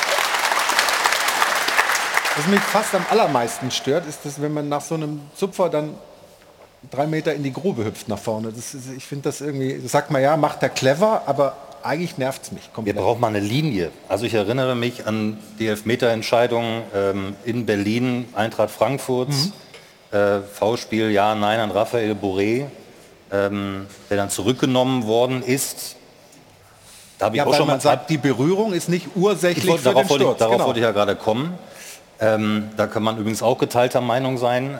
Jetzt sind wir genau wieder bei diesem Punkt. Ist diese, dieses kurze Zupfen von Manuel Riemann ursächlich gewesen für den Sturz? Ähm, da sage ich, also es ist eine kann, muss nicht. Und jetzt sind wir genau bei dem Punkt, jetzt mal weg vom Handspiel, ähm, sondern ist es eine klare Fehlentscheidung. Und darum geht es ja immer wieder. Für mich überhaupt nicht. Und, äh, das und wir, ist für mich, wir ja. sehen die Szenen ja nochmal. Marco Fritz hatte und ich, wirklich einen guten Blick eigentlich ja, auf die Ja, und es ist, und es also. ist für mich übrigens auch eine, eine Situation, auch Wiederholungen, was wir nicht vergessen dürfen, Wiederholungen dramatisieren manchmal auch Vorfälle, gerade so diese super Slow-Mos. Aber guck mal, Marco, er kann jetzt komplett sehen. Also er guckt genau hin. Er, steht dahinter. Ja. So steht dahinter und er genau sieht ja die Szene. Sichtlinie. Und er so. kennt dann für sich, es ist nichts vorgefallen. So, und dann sagt er, er hätte das nicht wahrgenommen. Das, das, das, ist, das geht halt so auseinander. Das verstehe ich. Ja, jetzt, ja und, und, und, der Abwehrspieler ist auch noch da. Also schlägt er den Ball auch noch weg. Also gar keine Chance überhaupt dann äh, letztendlich zum Torfolg zu kommen. Also, Aber was ich mit sagen will, so die reale Geschwindigkeit, ähm, wir sehen ja oft immer nur diese Wiederholungen, das werden, werden ja auch die Schiedsrichter sehen draußen, wenn sie rausgeschickt werden. Ähm, und die nochmal, verschärfen manchmal wirklich noch ein Bild, beziehungsweise entzerren manchmal auch ein Bild, was dann nicht ganz so dramatisch aussieht. In diesem Falle glaube ich schon, dass so eine Wiederholungs-, ähm, so eine, so eine Slow-Mo, die da eingespielt wird, so ein Vorfall noch ein bisschen dramatischer aussehen lässt. Die Hose ja. wird noch länger gehalten quasi, äh, obwohl sie gar nicht im, in der realen Geschwindigkeit so ursächlich ist für den, äh, für den Faller. Ich würde gerne trotzdem noch Christian Fischer noch mal wieder reinnehmen, weil mich das interessiert. Also, Marco Fritz entscheidet nicht auf Elfmeter. Ihr beide, Guido Winkmann und, und, und Sie, haben die Szenen, gucken sich das an und dann geht es wie weiter. Dann geht der Kontakt Richtung Schiedsrichter ins Stadion. Pass auf, da war was. Ja? Oder wie lief das konkret ab? Das heißt also, die beiden, die dann verantwortlich waren im Keller, haben gleich gesehen, oh, da hätte man, hätte er eigentlich Elfmeter geben müssen. Aber ich würde es gerne aus Ihrer Perspektive mal geschildert kriegen, wie das lief. Sehr gerne. Also im, im Normalablauf äh, im, äh, kommunizieren wir immer die Szenen äh, für uns, dass wir sagen, okay, Achtung, hier müssen wir gleich nochmal überprüfen, das ist bei Abseits so, das ist aber auch wie äh, bei jeder Situation im Strafraum so. Und hier war es so, dass, ich hatte es ja eingangs gesagt, normalerweise der Schiedsrichter auf dem Feld beschreibt, was er gesehen hat und wir das dann mit unseren Bildern, wir haben ja jede Menge ähm, verschiedene Positionen, die wir, Kamerabilder, die wir uns zur Verfügung stellen lassen können, wir dann die Meinung und das, was der Schiedsrichter beschreibt, überprüfen. Hier war es aber so, äh, deshalb auch, das ist glaube ich gerade auch nicht ganz richtig dargestellt worden. Dieser Zupfer ist ja auf der abgewandten Seite von Marco Fritz. Deshalb, er hat uns signalisiert, er hat das nicht wahrgenommen, dass es diesen äh, Zupfer an der Hose gab. Und daraufhin haben wir das überprüft, haben verschiedene Kameraperspektiven genommen und das ist ja nicht wegzudiskutieren. Was, ich meine, was will Manuel Riemann denn hier machen in der Szene? Ja? Äh, klar, fällt er danach äh, sehr, ähm, wie soll ich sagen, unorthodox, aber ähm, das ist ja ein Zupfen an der Hose und das ist doch nicht wegzudiskutieren. Und das, nochmal, diese Situation stellen wir dann äh, zur Verfügung. Wir spielen sie auf den Bildschirm, die Marco Fritz sich dann anschauen kann und er soll sich dann sein eigenes Bild von der Situation machen. Und auch er ist zu der Erkenntnis gekommen, ähm, dass das ein Strafstoß ist. Er hätte ähm, gar nicht, er hätte auch anders entscheiden können. Die Entscheidung liegt am Ende immer bei ihm auf dem Feld. Aber das heißt, der Zupfer... Hat er, ja, hat er ja vorher. Hat er ja vorher. Ja, aber er sagt ja gerade, ja, es, nee, es war, ja, es war, es war, war ja schon mal eine Lanze brechen für die, für die äh, äh, Schiedsrichter auch. Wie oft haben wir gesagt, er hätte, hätte sich wenigstens angucken sollen wenn ein Schiedsrichter sagt, nein, ist nicht. Und haben wir gesagt, oft genug hier, warum geht er nicht wenigstens raus und schaut es sich an? Hm. Das hat er jetzt getan und hat so entschieden. Also ihm das vorzuwerfen, finde ich jetzt nicht in Nein, als er rausgegangen ist, war klar, dass, dass da was kommen wird. Das war, war ja logisch. Also ähm, nochmal, ich hätte mir es ein bisschen anders gewünscht, weil äh, ich bleibe dabei, die, die Sicht war für geht's mich dir denn äh, jetzt besser genug. nach den Erklärungen? Nee, mir geht es nicht besser, weil im Endeffekt sind die Punkte eh weg. Ja? Also wir, müssen, wir fassen uns ja erstmal an die eigene Nase. Ja? Ich habe ja auch gesagt, wenn wir den Ball weiß Manu selber, hat zugegeben, wenn er den Ball fällt, äh, festhält, passiert überhaupt nichts. Ja, auch die Entstehung, wir haben den Ball eigentlich schon geklärt, da lege ich dann Wert drauf. Ja. Warum kommt es überhaupt zu dieser Flanke und sonstiges? Nur wie gesagt, ich fand es halt einfach nicht, äh, ich fand halt einfach schade, dass das Spiel so entschieden wurde. Und es ist so logisch, dass jetzt äh, nicht gesagt wird, ähm, dass der Schiedsrichter das anders erkannt hat. Nochmal, ich ich habe auch äh, dann äh, noch meine gelbe Karte bekommen ähm, für, für Dinge, wo ich dann auch nicht mit einverstanden bin. Also es ist so wie es ist. Wir müssen das so hinnehmen. Es ist einfach schade. Ich hoffe nur, dass in Zukunft, Aber wie gesagt, die Szenen. letztes Jahr in Freiburg Ja, deswegen habe ich auch gesagt, ich habe mich auch gelb. entwickelt. In Freiburg war es letztes Jahr rot, ähm, jetzt ist es gelb. Ähm, wir werden. Äh, Freiburg ist jetzt. Also ich bin auf, äh, bin auf diese Karten natürlich nicht stolz, äh, weil letztes Jahr fand ich auch, ja, ich darf, muss immer aufpassen, wenn ich sage lächerlich, dann hört sich so drastisch an, aber ich fand es einfach äh, letztes Jahr auch übertrieben. Ähm, wichtig ist, äh, dass, dass wir schauen, dass wir hoffentlich nicht mehr in solche Situationen kommen und ich würde mir natürlich dann wünschen, ähm, genauso wie bei dem Abseits-Tor Sané, dass dann wirklich gleich ist, immer gleich bemessen wird und nicht unterschiedlich, weil sonst äh, gehen wir da wirklich in die falsche Richtung. Christian, ich würde gerne noch mal eine Frage anschließen. Sie sind ja einer von 14 VAR-Spezialisten, also fast jede Woche im Kölner Keller unterwegs. Ähm, Wir haben hier in der Runde jetzt immer wieder gehört, es muss Vergleichbarkeit geben, es muss mehr gleiche Auslegung geben. Ist das was, was äh, ihr euch auch auf die ähm, Fahnen schreibt oder was sind die, die Dinge, an denen ihr momentan am meisten arbeitet? Äh, Selbstverständlich ist das ja auch unser Wunsch. Äh, Wir wollen ja ähm, berechenbar sein und wir wollen vergleichbare Szenen auch gleich lösen. Und deshalb gibt es im Vorfeld jedes neuen Spieltages und auch in der Abarbeitung des alten Spieltages immer wieder Referenzszenen, die wir uns gemeinsam anschauen, wo wir zur gleichen Linie kommen. Und ja, ich kann doch all diese Argumente absolut nachvollziehen. Ähm, Es ist aber weiterhin so, ähm, dass wir auch Menschen sind und jeder, wenn sich äh, eine Szene angeschaut wird, jeder natürlich auch eine, seine eigene Betrachtungsweise dazu hat. Natürlich jetzt bei mir aus der Erfahrung von, ich habe äh, 170 Bundesligaspiele an der Linie verfolgt und war selber Zweitligaschiedsrichter, ähm, das, ähm, da, da, nimmt man natürlich viel von mit und ähm, ja, äh, es wird, wir werden wahrscheinlich in zwei, drei Wochen wieder über irgendwelche Szenen diskutieren, aber natürlich wünschen wir uns auch, dass diese Vergleichbarkeit da ist. Ähm, aber dafür ist einfach auch dieser Fußball so unberechenbar und das ähm, kann einfach in, an jedem Spieltag auch wieder so ausgehen. Aber wir selber haben eine Linie, wir haben ganz klare Referenzszenen, an die wir uns auch halten wollen. Und ich finde es ja auch gut, dass wir jetzt äh, da noch mehr Transparenz schaffen, auch durch diese Rubrik, dass wir sozusagen hier bei den Fans, bei uns in der Runde ein bisschen mehr Verständnis für die Schiedsrichter ähm, versuchen zu erzeugen. Ist es denn umgekehrt auch so, dass ihr auch was mitnehmt, wenn ihr merkt, Menschenskinder, guck mal, die Reaktionen, wie die da waren und so weiter, dass man, dass das vielleicht ein Geben und Nehmen ist in irgendeiner Art und Weise?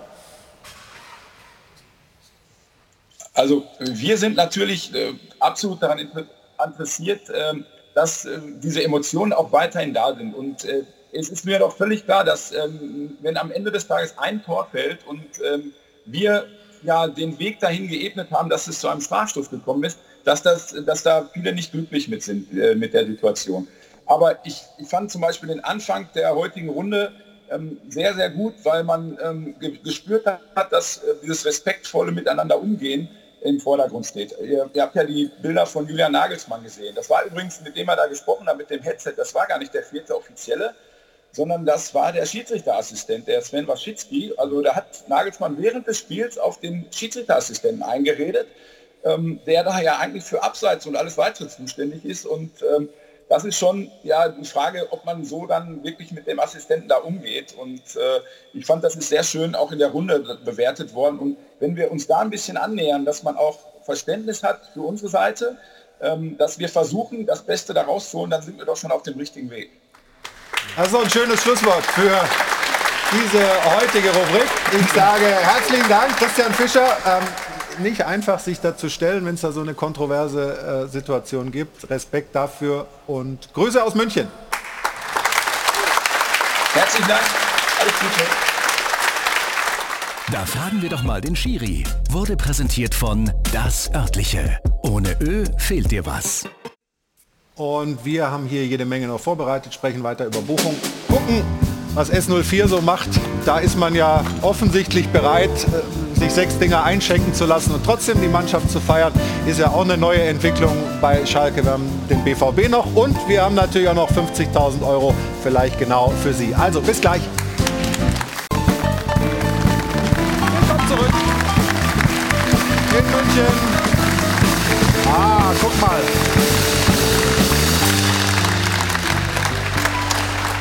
Wir haben auch Hunde in der Runde offensichtlich heute im Publikum. Ich glaube auch vorhin bei der Schiedsrichterdiskussion hat er einmal kurz gebellt, oder? Der, ich glaube, ich glaube, der Schiedsrichter. Der Schiedsrichter nicht. Um Gottes Willen. Bleiben wir beim VfL Bochum bei Thomas Reis. Ähm, wir haben gerade in der Pause noch mal drüber geredet. Eigentlich habt ihr dreimal, zumindest dreimal gut gespielt, oder? Und, und äh, ist auch relativ knapp nur irgendwie keine Punkte geholt. Kann man darauf irgendwie aufbauen, auch wenn man jetzt das Ding verloren hat in Freiburg, ja, irgendwie, dass man sagt, guck mal, wir sind nah dran, äh, wir, wir, wir schaffen das jetzt demnächst. Es kommen ja wichtige Spiele gegen, auch gegen die Aufsteiger teilweise. Ja, gegen nicht normale Aufsteiger, muss man ja dazu sagen. Im, im Endeffekt ist es so, ähm, natürlich nimmt man das mit. Ja, wir haben äh, dreimal die Möglichkeit gehabt zu punkten, haben es aus verschiedensten Gründen äh, nicht geschafft. Ähm, Gerade im ersten Spiel gegen Mainz wurde durch einen Standard äh, verlierst dann auch in, in Hoffenheim, wo du, wo du 2-0 führst, da musst, du, da musst du wesentlich cleverer sein, kriegst wieder zwei Standardtore, dann kam das Bayern-Spiel, äh, wo du nicht den Hauch einer Chance hattest, mal kurzzeitig vielleicht mal einen Ausgleich zu machen, aber mhm. und, und dann das jetzt das Spiel in Freiburg, ähm, wo wir jetzt ähm, ja auch gesehen haben, äh, warum, weshalb leider dieses Spiel entschieden wurde. Und ähm, das nimmt man natürlich mit, aber für mich ist einfach ähm, die Entwicklung entscheidend und die habe ich in Freiburg gesehen. Wir haben uns äh, da zusammengesetzt und da ist es immer wichtig, ähm, dass ich, ähm, ich bin sowieso ein kommunikativer Trainer, ja. ähm, versuche die Mannschaft immer mitzunehmen, weil die, sie müssen natürlich die Art, wie man Fußball spielen möchte, auf dem Platz umsetzen. Sie müssen aber auch äh, das Vertrauen in, in, in mich haben, äh, dass diese Dinge funktionieren. Und äh, da habe ich den ersten Schritt gesehen, aber ähm, das darf natürlich jetzt nicht der letzte sein, sondern das war hoffentlich das Startsignal. Wir haben hier ähm, so ein Bild, ich weiß gar nicht, nee, da hinten, doch, da ist es. Ähm, wir haben mal so die Achse, äh, das sind die Neuzugänge jetzt, jetzt äh, war es das andere Bild, aber äh, über die haben wir vorher gesprochen. Ist das sind das äh, die wichtigen Spieler, die Achse, die, die äh, du hast äh, beim VfL? Es sind natürlich auch etwas ältere Spieler. Ja, das ist ja sowieso, das wäre das nächste Thema ja, gewesen. Sie haben, aber, sie haben aber auch genügend Erfahrung. Und äh, nochmal, ich habe gesagt, als VfL Bochum wirst du, wirst du nie die, die, die Top-Spieler haben. Ähm, das, sind, äh, das sind Spieler, die, die auch dazu beigetragen haben, dass, dass wir uns äh, bis auf, äh, bis auf Hofi jetzt, äh, Philipp Hofmann, der jetzt dazugekommen ist, der natürlich die, ja, den Abgang von Sebastian Polter ähm, kompensieren soll. soll noch drauf, nur damit wir die, die Namen zu den Gesichtern noch haben, sorry. Genau, und, ähm, und da ist es halt einfach ähm, wichtig, dass, dass diese Jungs halt ähm, vorangehen und äh, ja auch weil sie halt schon lange auch beim, beim Verein sind, dass sie die Mannschaft dann dementsprechend dann auch immer wieder ähm, mitnehmen, weil alleine als Trainer ähm, kannst du das nicht, du brauchst schon deine, deine Führungsspieler, wo du auch absolut Vertrauen schenken musst und ähm, ihnen dann vielleicht auch mal das eine oder andere, den einen oder anderen Fehler mehr gewähren solltest. Wir haben noch ein paar Bilder nach dem ähm, Spiel gegen Bayern. 0 zu 7 ähm, und das waren die Fans. Ist das die DNA dieses Vereins, dass man wirklich zusammenhält? Ja, auf jeden Fall. Ich denke, ja, ich denke, ähm, ich bin ja 2019 äh, zurückgekommen. Da war schon, äh, schon eine andere Stimmung. Ja, die war natürlich ein bisschen negativ, weil ähm, ich weiß nicht, ob die Ziele vielleicht früher immer, natürlich war der Wunsch immer da, mal wieder aufzusteigen und die Ziele wurden immer sehr hoch gesteckt. Ähm, ist auch völlig egal, welches Ziel du ausgibst. Für die einen ist es äh, zu pessimistisch, für die anderen ist es zu optimistisch. Und ähm, ich glaube, dass die Mannschaft sich einfach jetzt über die letzten Jahre diesen Kredit auch erarbeitet hat. Wir wissen auch, ähm, wenn du die nächsten Spiele nicht gewinnst, ähm, ich glaube nicht, dass du jedes Mal ähm, nach der Niederlage gefeiert wirst. Aber wenn du in Bochum, wenn du, wenn du alles dafür tust, wenn du alles investierst, dann werden dir gewisse Niederlagen auch mal verziehen. Nur du musst auf dem Platz, wie man so schön sagt, ähm, Oh, jetzt kommen drei Euro. Achtung, alles dafür zack, tun. Zack, zack. Nein, alles äh, Gras fressen. Ähm, ja, da, da waren sie.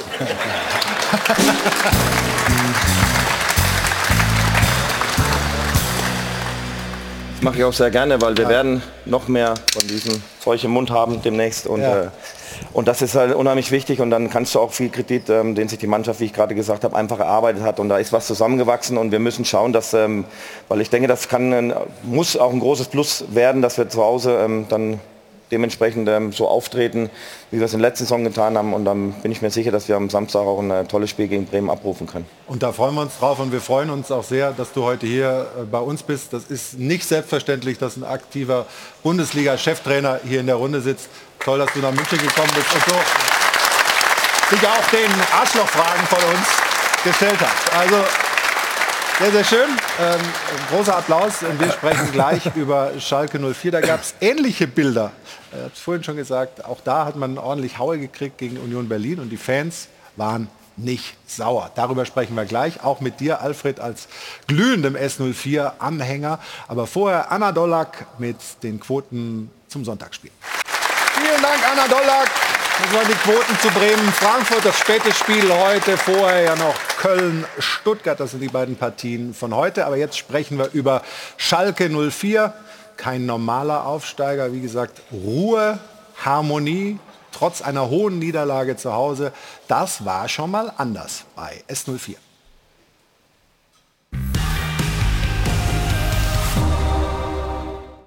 Fußballfans haben ja oft ein feines Gespür und die der Schalker feierten ihre Mannschaft beinahe nach der historischen Pleite.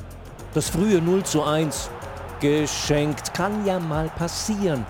Dann, hurra, der Ausgleich. Siehste wohl, das wird sicher noch was heute mit dem ersten Saisonsieg. Wirst schon sehen. Aber die Gäste aus Berlin hatten einfach einen Sahnetag erwischt und die Königsblauen schlicht Scheiße am Hacken. Die Unioner mit dem Doppelschlag unmittelbar vor der Pause. Jeder Schuss ein Treffer, da passte einfach alles, was passen konnte. Ja, aber unsere Jungs spielen doch gut mit und nach vorne. Ja, da geht sicher noch was. 18 Sekunden nach Wiederanpfiff, Klappe zu, Affe tot. Das hat man schon gemerkt, dass es uns dann einen Stecker gezogen hat, dass der Glaube dann nimmer so da war. Aber nicht einmal Frank Kramer, der neue von Anfang an skeptisch beäugte Trainer, musste sich Schmährufe gefallen lassen. Auch nicht, als es schlimmer und schlimmer wurde. Sechs Gegentore zu Hause, die nackten Zahlen, die brutale Wahrheit. So etwas hat es seit über 40 Jahren nicht gegeben. Und vielleicht fügen sich die Gelsenkirchner als Aufsteiger ja ein bisschen zu sehr in die neue Rolle des Underdogs. Oder sind die Ansprüche auf Schalke schon derart gesunken?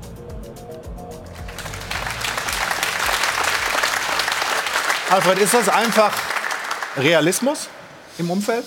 Nein, das ist, glaube ich, jetzt einfach, weil durch den Aufstieg, der dann auch in den letzten Spielen vor allen Dingen sehr euphorisch gefeiert wurde, ist, glaube ich, der Verein schon ein bisschen zusammengerückt.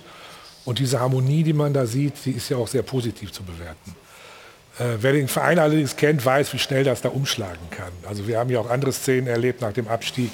Sind die Spiele ja durch Stadion gejagt worden, Trainer geschlagen, Spieler geschlagen, Autos beschädigt.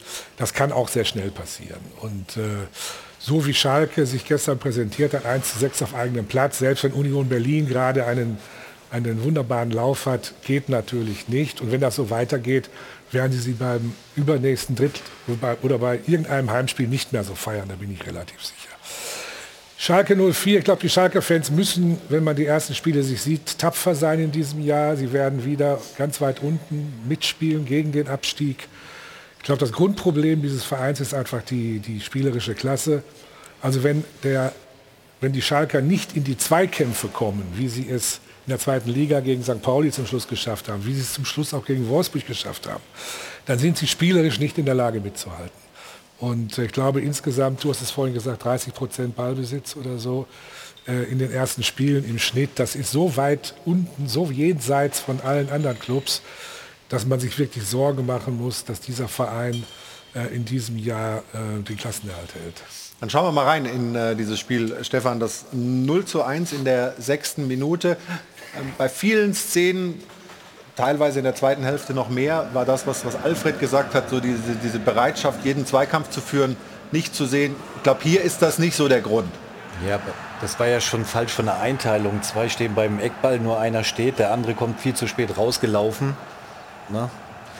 Das sind ja taktische Dinge. Einteilung, die du vor dem Spiel äh, weitergibst. Also es waren viele individuelle Fehler, fast bei jedem Tor oder bei jedem Tor. Und die musst du auch abstellen. Ne? Also ja. Sie kamen ja dann nochmal zurück äh, mit äh, dem Tor, mit dem Elfmeter. Aber dann äh, gucken wir gleich auf das zweite Tor von Union. Alex ähm, Becker ist natürlich, habe ich vorhin schon mal gesagt, natürlich ein wahnsinnig schneller Spieler, aber in dem Fall das gar nicht die Schnelligkeit, aber also ich meine, dass er abgefälscht wird, ist natürlich Pech, aber da gibt es ja auch überhaupt keinen, der ihm da am, am Schießen hindert. Ne? Ja, das, Thema, das Thema ist ja, du bist permanent in Überzahl, aber bist halt nie in den Zweikämpfen. Ja? Und das, genau. das darf dir einfach nicht passieren. Du brauchst Druck auf den Ball, das darfst nicht so vorbeispringen am Ball, sondern gehst in, den, in das Duell, in den Zweikampf. Ähm, du kommst ja vom 16er ähm, frei zum Schuss und wenn natürlich dann viele Spieler in der Box sind, dann passiert natürlich auch mal so schnell, äh, dass so ein Ball abgefälscht ist. Ja? Und dann hast du ein Thema, hast ein Problem. Wenn du gerade so schön im Analysemodus bist, würde ich sagen, gucken wir gleich das dritte an. Stefan, nicht böse sein. Du kommst auch nochmal. Nein, ich genieße das, wenn er. ja? Nein, alles gut. Okay. Ich, ich lerne ja immer dazu. Ja, also dann gucke und lerne. Kann er den halten? Nee, oder?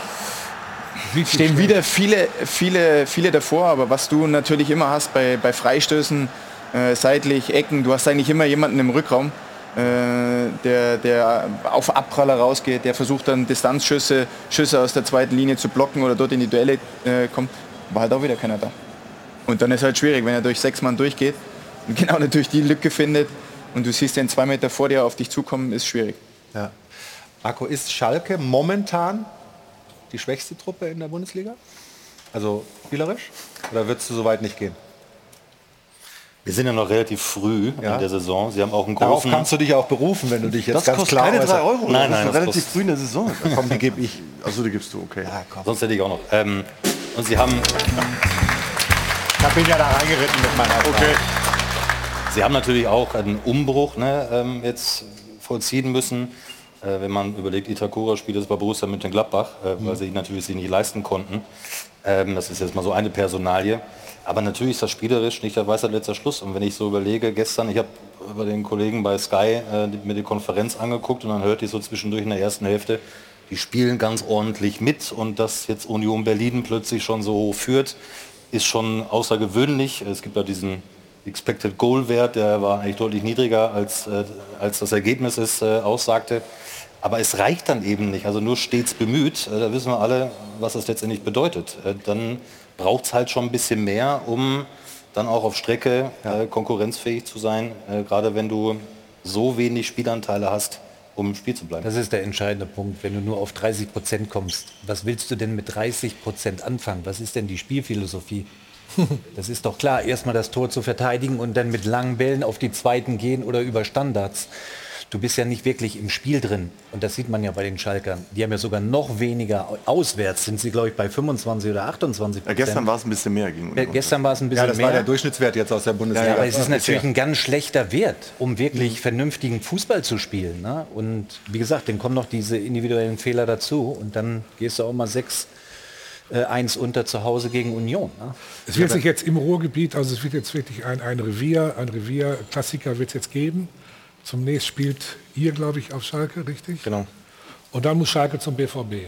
Und äh, das sind zwei Spiele, die nicht nur für die Punkte, sondern auch fürs Image, für Standing und so weiter sehr wichtig sind. Und da entscheidet sich für Schalke, glaube ich schon, zumindest der kurz, der, der mittelfristig weitere Weg. Und deswegen ist es gut, dass die Zuschauer gerade hinter der Mannschaft stehen. Ja, aber du Denn hast ja gerade gesagt, wie schnell das gehen kann. Und ich meine, das sind Ja. ja, nur die Bilder, die wir da jetzt beurteilt haben. Ähm, die Frage ist, was, was da so vielleicht trotzdem an Kritik gekommen ist bisher. Jana hat im Netz wieder mal ein bisschen gesucht, geforscht und gefunden. Im Bestfall ist es immer mitgefunden am Ende, ja. Ich kann nicht beruhigen, es ist der Fall. Die Zuschauer im Netz haben es etwas kritischer gesehen als die im Stadion. Also sie sagen, man könnte hier Aufsätze über dieses Spiel schreiben. Es reicht aber eigentlich zu sagen, das war peinlich, inakzeptabel und ohne Worte. Also das ist dann schon ein recht hartes Urteil. Das hier ist mit bisschen mehr Humor. Grausame Szenen auf Schalke gestern gesehen. Ordner zwingen Fans, das Spiel bis zum Schluss anzuschauen.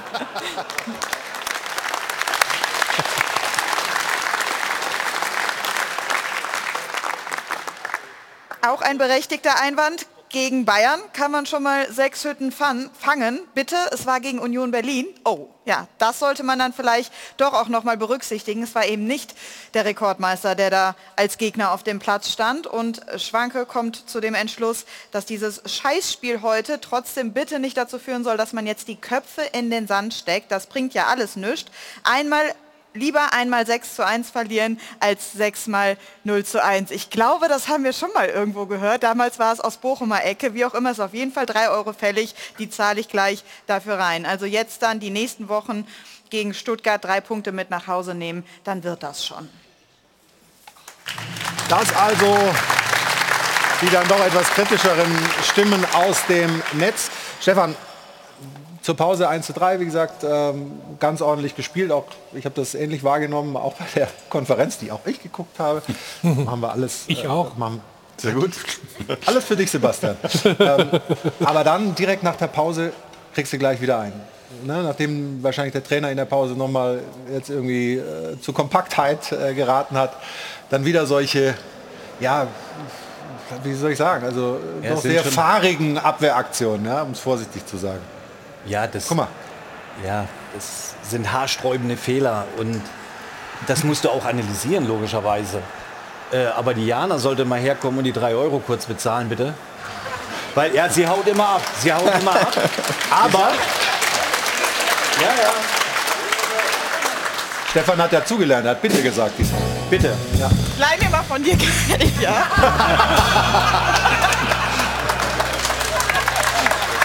Das ist Schönes ein Verein, Eigentor.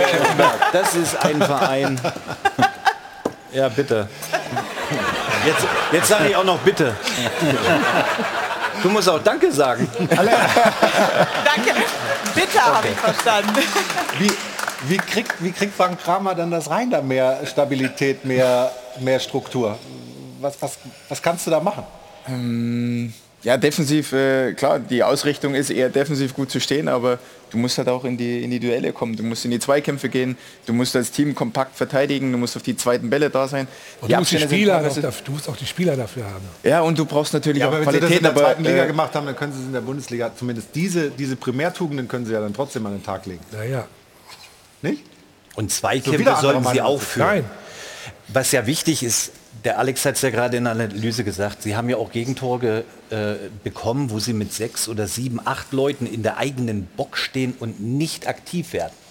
Also sie schauen ja nur zu. Also die müssen schon in die Zweikämpfe rein. Also das hat mit Qualität nicht wirklich was zu tun. Vielleicht sollten Sie daran arbeiten, in dieser Woche mal nur die Zweikämpfe, Thomas, um dann auch Thomas giftig Reis zu sein im so nächsten Spiel. hin.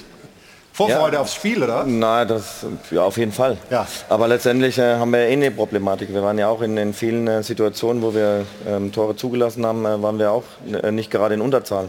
Ja, und wenn du dann nicht aktiv zum, äh, zum Ball verteidigst, dann, dann kriegst du natürlich ein Problem. Dann passieren dann die Situationen. Aber, Aber wir haben gegen Bayern gespielt, ne? Also allem ja, aber wir, wir haben aber auch äh, in, äh, gegen Hoffenheim ein Tor bekommen, äh, wo, wo du auch in Überzahl bist oder auch äh, Torschancen, die der Gegner kreiert, wo du, wo du einfach dann, äh, ich weiß nicht, ob dich dann auf der Mitspieler verlässt dann, und sagst so, ich bin zwar in dem Raum, aber man muss trotzdem aktiv äh, zum Gegenspieler gehen, um, um nicht die, den Torschuss zu ermöglichen. Aber es wäre jetzt blöd, wenn ich ähm, Frank, ähm, der in einer ähnlichen Situation ist, wir sehen uns in zwei Wochen, ähm, da Ratschläge gebe, weil immerhin haben sie zwei Punkte mehr wie wir.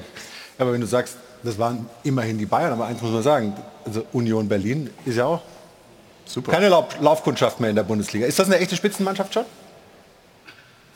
Sie haben sich dahin entwickelt. Doch, sie spielen richtig guten Fußball. Ich glaube mittlerweile das dritte Jahr, wo sie oben mitspielen. beeindruckend. Auch die Art und Weise, wie sie Fußball spielen, finde ich schon, dass sie in die Spitze gehören, ja. Seit elf Bundesligaspielen ungeschlagen, saisonübergreifend äh, und immer auch mit einem Umbruch. Und die bringen ja diese, diese Sachen mit auch. Also die spielen natürlich nach vorne gut, aber die sind halt auch immer stabil und immer, immer, äh, Ja, und also, sie- immer sie- also nicht nur zu Hause an der alten Försterei brenndig. Ja, und sie tätigen auch immer wieder gute Transfers, auch haben Abgänge, und Transfers, die wichtig sind auch für ihr Spiel. Und da geht es auch nicht mehr allein um Intensität wie, wie zum Anfang, sondern die können richtig gut kicken, also die können richtig gut Fußball spielen und haben natürlich einen brutalen Speed nach vorne. Wir wollen gleich auch noch ein bisschen über Borussia Dortmund sprechen, dein Ex-Verein. Wie nah bist du noch dran an der Mannschaft? Ja, man hört immer mal ein bisschen was, mein Sohn ist noch in Dortmund, also Kontakte sind noch da. Also er wird uns gleich noch ein bisschen Insights geben zum BVB. Das nach einer kurzen Pause hier im Stahlwerk Doppelpass. Franz Beckenbauer haben wir gestern mal wieder gesehen auf der Tribüne in Hoffenheim. Hat uns sehr gefreut, den Kaiser wieder gesehen zu haben. Da werden wir auch von Alfred vielleicht ein bisschen was erfahren, wie es dem Kaiser geht. Also wir sprechen gleich weiter hier in der Runde. Ich hoffe, Sie bleiben alle dran, liebe Zuschauerinnen und Zuschauer. Und natürlich gibt es jetzt die Chance, noch was zu gewinnen. VI Prize in Zusammenarbeit mit Nico Rosberg und Sport 1. Tolle Preise gewinnen und was Gutes tun. Wir drücken die Daumen und sind gleich zurück.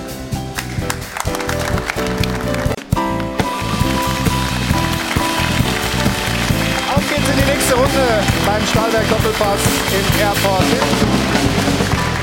Hajo von Adel und Bent und wir begrüßen Sie recht herzlich zurück. Wir haben gerade vor der Pause die Bilder gezeigt. Franz Beckenbauer war beim Spiel in Hoffenheim auf der Tribüne, hat uns alle sehr gefreut, weil man ihn nicht mehr so häufig in der Öffentlichkeit sieht. Alfred, ich weiß, ihr seid sehr gut bekannt, äh, um das ein bisschen mit Understatement zu formulieren.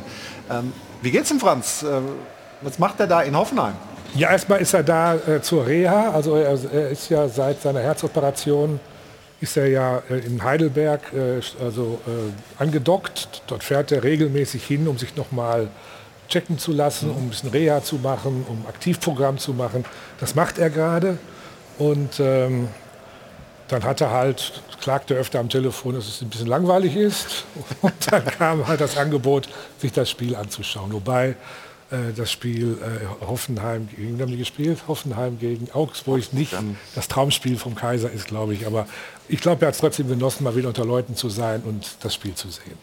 Du, du hast ja auch lange mit ihm zusammengearbeitet, mit dem Franz. Schön, dass man ihn wieder total, sieht, ne? Total. Also ich musste auch an, als seine Fackel sagte, er würde die Spieler immer beschimpfen, da musste ich direkt an Franz Beckenbauer Ja. denken, weil der auch äh, über 90 Minuten... Der durfte aber auch über jeden ja, alle, alle verteufelt sagen. hatte, um sie dann anschließend in den Arm zu nehmen. Und, äh, also das nee, ist super. Also ich freue mich natürlich sehr, dass Dann schicken er wir da doch mal einen Applaus, falls er uns zuschaut.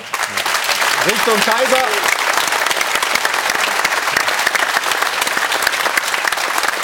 Aber ich habe ja gesagt, wir wollen noch ein bisschen über, über äh, Dortmund sprechen, auch über Alex Zickler, Rolle als Co-Trainer. Für dich als Chef, wie wichtig sind die Co-Trainer, der Co-Trainer für dich? Nein, das ist absolut wichtig. Ähm, wichtig ist die Loyalität, ähm, dass man sich auf den äh, Co-Trainer verlassen kann.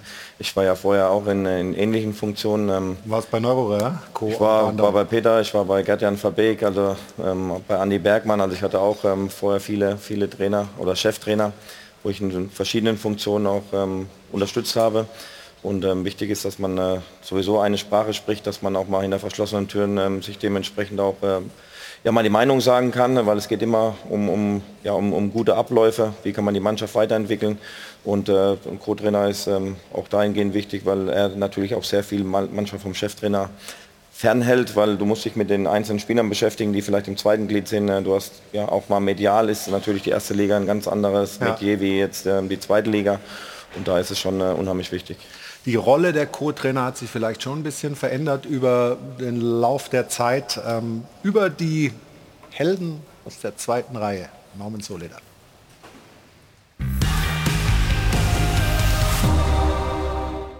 Eine vermeintlich typische Arbeitsteilung.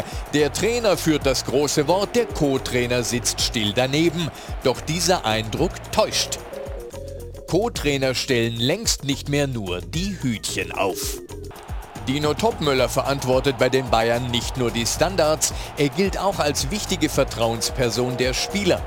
Und Alex Zickler ist mittlerweile als Assistent und Ratgeber von Marco Rose so unersetzlich, dass er in den letzten drei Jahren schon zweimal gemeinsam mit Rose den Verein gewechselt hat. Viele Co-Trainer binden sich nicht mehr an ihre Clubs, sondern an ihre Cheftrainer. Und vertreten sie, wenn die Chefs zum Beispiel mal krank oder gesperrt sind. Alex Zicklers bislang einziger Auftritt als Bundesliga-Cheftrainer war letztes Jahr gegen Thomas Reis. Endstand 1 zu 1. Der Nachteil, wenn man sein Schicksal zu sehr an das des Cheftrainers verknüpft, Roses derzeitiger Karriereknick ist auch Zicklers Karriereknick. Wir fragen daher, wann treten Sie aus Roses Schatten, Herr Zickler? Jetzt praktisch, ja? ähm, ist, das, ist das ein Ziel, ja? Chef zu werden in Ja, näherer habe- Zukunft? Ja, man, hat, macht, man man macht ja den Trainerschein nicht aus Spaß, sondern ähm, klar würde man gerne auch mal in der, in der ersten Linie stehen und ähm, noch mehr Verantwortung übernehmen. Mm, aber ich muss auch sagen, ich habe Marco viel zu verdanken, ähm, als er mich mit ins Team genommen hat. Äh, wir haben äh, in Salzburg eine coole Zeit gehabt, in Gladbach, in Dortmund immer wieder äh, Zeiten, wo man dazulernt, äh, nicht nur er, sondern auch ich. Also Salzburg war dem cool und Geschäft. die anderen waren Nein, die, die waren auch dazulernt? Nein, die waren, die waren top. Also nochmal als Einstieg in die Bundesliga zu Gladbach zu gehen und dann auch nochmal äh, den BVB mitzumachen. Ähm, was gibt's, was gibt's Schöneres? Natürlich jetzt hätte man sich den Abgang äh, anders vorgestellt oder anders gewünscht. Aber man hat für die, für die Zukunft sehr, sehr viel mitgenommen. Wenn Marco Rose irgendwann äh, wieder als Chef irgendwo hingeht, ist dann Alex Zickler automatisch dabei, weil das haben wir ja gerade auch gesehen. Oft gibt es so Verbindungen, die dann auch äh, bleiben. Ich glaube schon, dass es äh, wichtig ist für einen, für einen Cheftrainer, wenn er ein Team hinten dran hat, ähm, das er kennt, auf das er sich verlassen kann. Ähm, aber wir haben auch das Gespräch gehabt, jetzt schon, ähm, wenn mal was in eine andere Richtung geht, also er ist da offen, also er, wir, wir, man, man kann da reden, man, äh, wir können uns da unterhalten und äh, über, über das Thema und, das wird sie, wird sie zeigen. Also ich kann mir durchaus vorstellen, auch mal in die erste Reihe zu gehen. Allerdings, äh, wie gesagt, wenn Marco äh, ein Angebot hat, Wenn er einen gescheiten Verein bringt, dann bist du dann dabei. äh, bin ich vielleicht. natürlich auch gerne dabei. Trotzdem nochmal ähm, BVB, dieser Abgang, hat der nachgewirkt? Weil der war für viele ja schon überraschend. Da gab es nochmal so eine Saisonfazitgespräch und, und eigentlich, glaube ich, wenn ich das richtig äh, weiß, ist Marco da nicht reingegangen mit dem Gefühl, okay, heute geht es um meinen Job, sondern äh, es war eigentlich klar, dass, dass nochmal ein, ein Jahr folgt. Äh, hat euch das kalt erwischt? Ja, ja schon, also in, in einer gewissen Weise. Wir hätten uns gerne das zweite Jahr gewünscht. Wir, wir haben ja auch äh, diesen Kader so ein bisschen mit ausgerichtet für die, für die kommende Saison. Es gab mit Sicherheit Dinge, die man hätte ändern können, die man hätte man anders machen können, die nicht gut gelaufen sind. Es gab aber auch genügend Dinge, die, die, die, die gut waren, ähm, die in die richtige Richtung äh, gegangen sind. Aber wie gesagt, bei so einem Verein äh, im ersten Jahr nicht ganz einfach. Ähm, ein paar Sachen im Hintergrund ähm, waren auch nicht immer optimal. Ähm, Ja, und wie gesagt, das ist natürlich immer besser, wenn man dann vielleicht ein zweites Jahr noch hat, äh, um dann, um dann ähm, anderes, andere Dinge anders zu machen. Ähm, ja. Ist es denn jetzt besser bei Dortmund? Also äh, als damals? Ich meine, ich sag mal, du hast gerade gesagt, ihr habt äh, fast alle der Neuzugänge wir mit Gesprächen überzeugt, ja, also bis auf Modest, der jetzt später zukam. Ist das eigentlich jetzt eure Mannschaft, die da spielt, oder?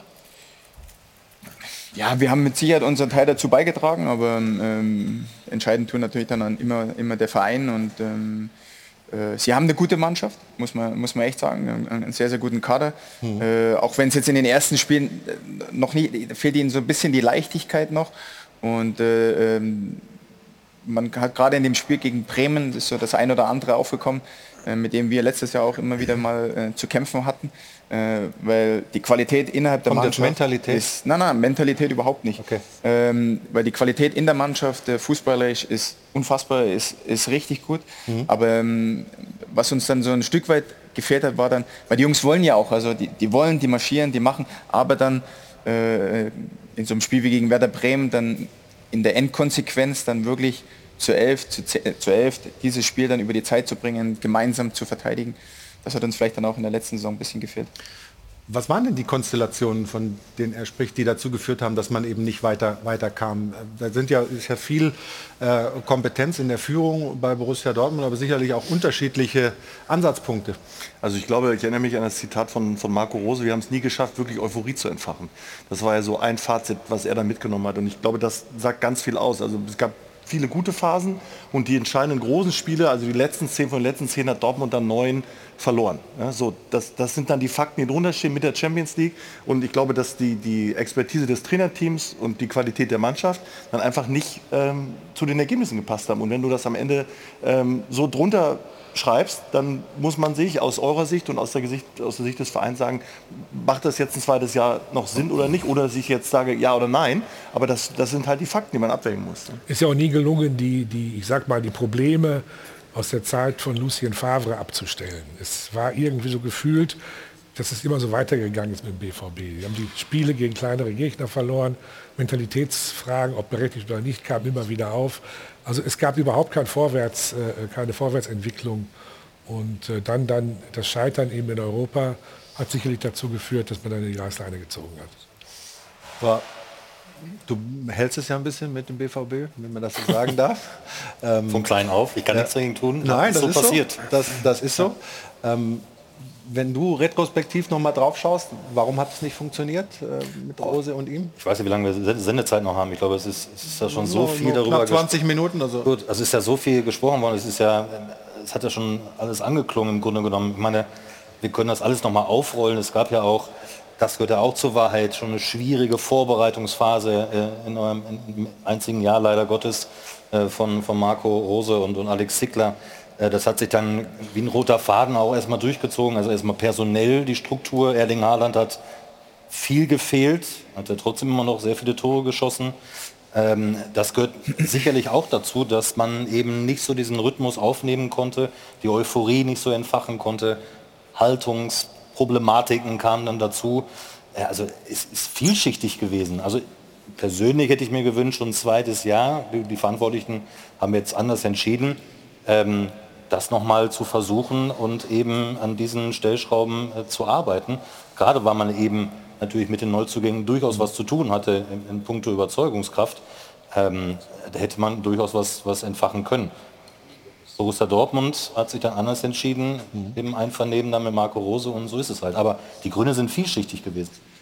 Ich weiß nicht, Alex, wie, wie, wie, du, wie du darüber sprechen kannst oder willst, aber äh, wie war das die Situation für euch, dass Edin Terzic, der ja zuvor äh, die, die Saison noch äh, umgebogen hat, da immer auf der Tribüne saß, irgendwie so als, als, als Schatten, als, als äh, weiß ich nicht, als, als Möglichkeit sozusagen, auch wenn es vielleicht nur medial getrieben war, aber immer irgendwie da äh, präsent war? Ja, war ja immer, es war ja immer irgendwo ein, Stück weit ein Thema. Ähm, eigentlich nicht, nicht wirklich für uns. Also äh, wir haben uns auf die Arbeit konzentriert und das war eh äh, sehr, sehr viel. In, in den Momenten, Edin war auch äh, oft bei uns drüben, äh, wo er da war, dann war das äh, mhm. ein gutes Miteinander, ähm, auch ein gutes Arbeiten miteinander, ein guter Austausch miteinander. Ähm, ja, aber es ist genau so gekommen, ne? dass alle immer gesagt haben, ja, die haben ja da immer den, der dann einspringen würde, oben auf der Tribüne sitzen. Also ich stelle mir es nicht super angenehm vor, wenn du so sozusagen die ja es, es, wird ja dann auch ein bisschen lauter, wenn die Ergebnisse eben nicht erzielt mhm. werden. Und das war halt international, vor allen Dingen auch das Pokalspiel dann in, äh, in Hamburg gegen St. Pauli. Ähm, und dann wird es halt lauter und dann ist das Arbeiten auch unangenehm. Also einfach war die Situation für euch mit Sicherheit nicht in der Konstellation. Kommen wir mal zur Gegenwart, äh, Vergangenheitsbewältigung schön und gut, aber es bringt uns ja natürlich auch nur bedingt weiter. Schauen wir mal äh, auf den BVB, auf das Tor von Anthony Modest und die Reaktion danach. Ja? Also Kölner Zusammenarbeit, Wolf Özcan Modest und dann ist das Ding drin. Aber da merkt man schon, glaube ich, Marco, was da abfällt vom Stürmer, ja? von, von Anthony Modest. Ja, ist ja keine Frage, weil mit was wurde der natürlich konfrontiert nach seinem Wechsel jetzt vom FC zu Borussia Dortmund? Äh, Stichwort ist er vielleicht geldgierig, ne? Und äh, warum, warum treibt ihn das so an, äh, jetzt zu Borussia Dortmund zu wechseln? Spielt er mit dem FC äh, in Europa, ähm, jetzt in der Conference League ist da der große, einer der großen Identifikationsfigur. Warum mhm. wechselt er jetzt? Und ich glaube, da fällt natürlich eine ganze Menge dann ab, dass er endlich jetzt getroffen hat äh, für Borussia Dortmund. Ähm, und daran hat man ja auch gesehen, dass man versucht, so ein bisschen den Stil, den eigenen zu verändern, auf Modest natürlich zu verlagern, weil leider Gottes Sebastian Lehr äh, noch lange, lange ausfallen wird. Äh, da hätte man das auch schon gesehen, äh, dass man natürlich versucht, versuchen wird, auch mit Flanken natürlich jetzt zu agieren. Mhm. Aber klar, für ihn, für Modest war es erstmal eine Befreiung, um auch mal zu zeigen, ich kann was. Ja, auch in Schwarz-Gelb, dass auch er was kann, das, das ja. hat er vorher schon oft nee, auch in Schwarz-Gelb, ja. ja. absolut. Ähm, Lex, glaubst du, dass der, der Knoten da jetzt langsam platzt? Das ist ja, hat sich ja die Statik des Spiels schon ein bisschen verändert, zumindest im Offensivspiel, wenn du da vorne so eine, so eine Kante drin hast. Na, absolut. Ähm, ähm war auch wichtig für ihn und man hat das gesehen, wie, was da von der Last abgefallen ist von mhm. ihm äh, nach, dem, äh, nach dem Tor. Und ja, äh, für Dortmund wichtig, ähm, das Ergebnis jetzt wieder nach dem letzten Spiel äh, gegen, gegen Bremen, ähm, was sie da wieder, was sie aus der Hand gegeben haben, einen Dreier einzufahren und oben dran zu bleiben. Und ähm, ja, an den, an den ähm, Sachen noch zu arbeiten. Wir sind auf einen Punkt dran an den Bayern. Jetzt wollen wir noch eine Szene ähm, zeigen, weil sie für viele ungewöhnlich zumindest war. Ähm, Adeyemi, ähm, der sich leider Gottes wieder da am Fuß verletzt hat, die Frischhaltefolie. Äh, Thomas, macht ihr das in Bochum auch so? Hm, ist mir jetzt nicht so bewusst. Also sieht ein bisschen, bisschen komisch aus auf jeden Fall, aber ist natürlich für ihn jungen Mann, Sepp, der, der ähm, jetzt habe ich Sepp gesagt, das darf ich nicht mehr. Hat er mir vorher gesagt, Sebastian sagen. Ähm, Mache ich auch gerne. Ähm, Sebastian. Kannst du machen, ist kein Problem. Ja, wenn, wenn, ich, wenn, ich, hier Gast bin, werde ich von dir kriege ich eine Spitze. Ist kein Problem. Ah, ja, wir könnten viele private Geschichten erzählen. Ich bin mal als äh, seine Frau bezeichnet worden, als wir bei einer Bergwanderung waren, weil er mich so abgehängt hat. Es hat ihm vorne ein Wanderer gesagt, Ihre Frau, was ist mit der? Egal. Also ist wurscht. Ähm, tut nichts zur Sache. Aber ähm, trotzdem nochmal, Adeyemi, wenn, wenn du zu so einem großen Verein dann wechselst und dann immer wieder da ein Zipperlein, da ein Zipperlein, ist schon für ihn blöd. Ja, also jetzt ist er relativ schnell wieder zurückgekommen. Das ist das eine. Ich hoffe, dass das jetzt auch nicht von langer Dauer ist, was er da gestern hatte. Ich würde mal eher sagen, das ist so eine Art Vorsichtsmaßnahme. Also ich habe jetzt nichts anderes gelesen, aber um auch nochmal, äh, die haben ja jetzt auch nicht alles weggespielt. Also es ist jetzt nicht so, dass Marco Rose und Alex Zickler weg sind. Jetzt kommt Terzic und auf einmal, äh, also die haben gegen, glücklich gewonnen gegen Leverkusen, haben Freiburg gedreht, weil es auch kein Topspiel, haben ähm, Bremen verloren und gestern war es jetzt auch kein 5-0 bei der Hertha. Also man muss jetzt mal sehen, was da alles kommt. Top-Kader, also er hat auch einen starken Kader. Auch das muss man jetzt sehen, ob die dann in den nächsten 5, 6, 7 Spielen, dann kommen ja irgendwann die Bayern, glaube ich. Und dann musst du halt sehen, dass du, dass du dann das, das leisten kannst, was sie sich vornehmen. Ne? Ja, das haben wir natürlich auch schon ein paar Mal besprochen und das auch positiv gedeutet für die Dortmund, dass sie eben so enge Spiele dann auch gewinnen. Das ist also am letzten Wochenende nicht funktioniert, aber sonst eben schon. Und vielleicht entwickelt sich ja noch ein bisschen mehr Spielfreude und die Qualität des Kaders zeigt sich dann auch in den Ergebnissen und auch wie man spielt. Ein Thema haben wir noch und das äh, hat Jana für uns. Wir wollen uns mal dem VfL Wolfsburg widmen, insbesondere in Person von Max Kruse. Kruse und Kovac, das scheint zumindest noch nicht so wirklich zu passen. Gestern aber ja gegen Leipzig zumindest mal zum ersten Mal die Startelf für Max Kruse, aber auch die hat nicht so wirklich was gebracht. Die Wölfe blieben auch mit Kruse weiter torlos. Es waren insgesamt drei Torschüsse, die er abgab und einen, den er vorbereitet hat. Also so wirklich in der Offensive da mitwirken konnte er gestern also nicht nicht. Und unter der Woche war das Thema ja auch schon groß. Es wird ja um einen Abgang spekuliert. Jörg Schmatke hat gesagt, Max Kruse wird am Donnerstag noch Spieler vom VfL Wolfsburg sein. Das kann man so etwas wie ein Machtwort deuten, aber wir kennen das ja. Ich erinnere mich an Kovac, der mal sagte, Stand jetzt. Also Stand jetzt ist Max Kruse noch Spieler vom VfL Wolfsburg. Die beiden, also Kruse und Kovac, haben sich unter der Woche wohl mal zusammengesetzt zu einem sogenannten Krisengespräch. Max Kruse hat sich gestern nach dem Spiel dann aber wieder nicht wirklich zu den Wölfen bekannt. Also das klingt eher alles so Richtung Abschied. Im Netz heißt es auch, Kruse und Kovac, da haben sich doch zwei gefunden. Also wir können uns darauf einstellen, dass es bis zum Deadline Day, der ja am Donnerstag in der kommenden Woche ist, jeden Tag neue News geben wird.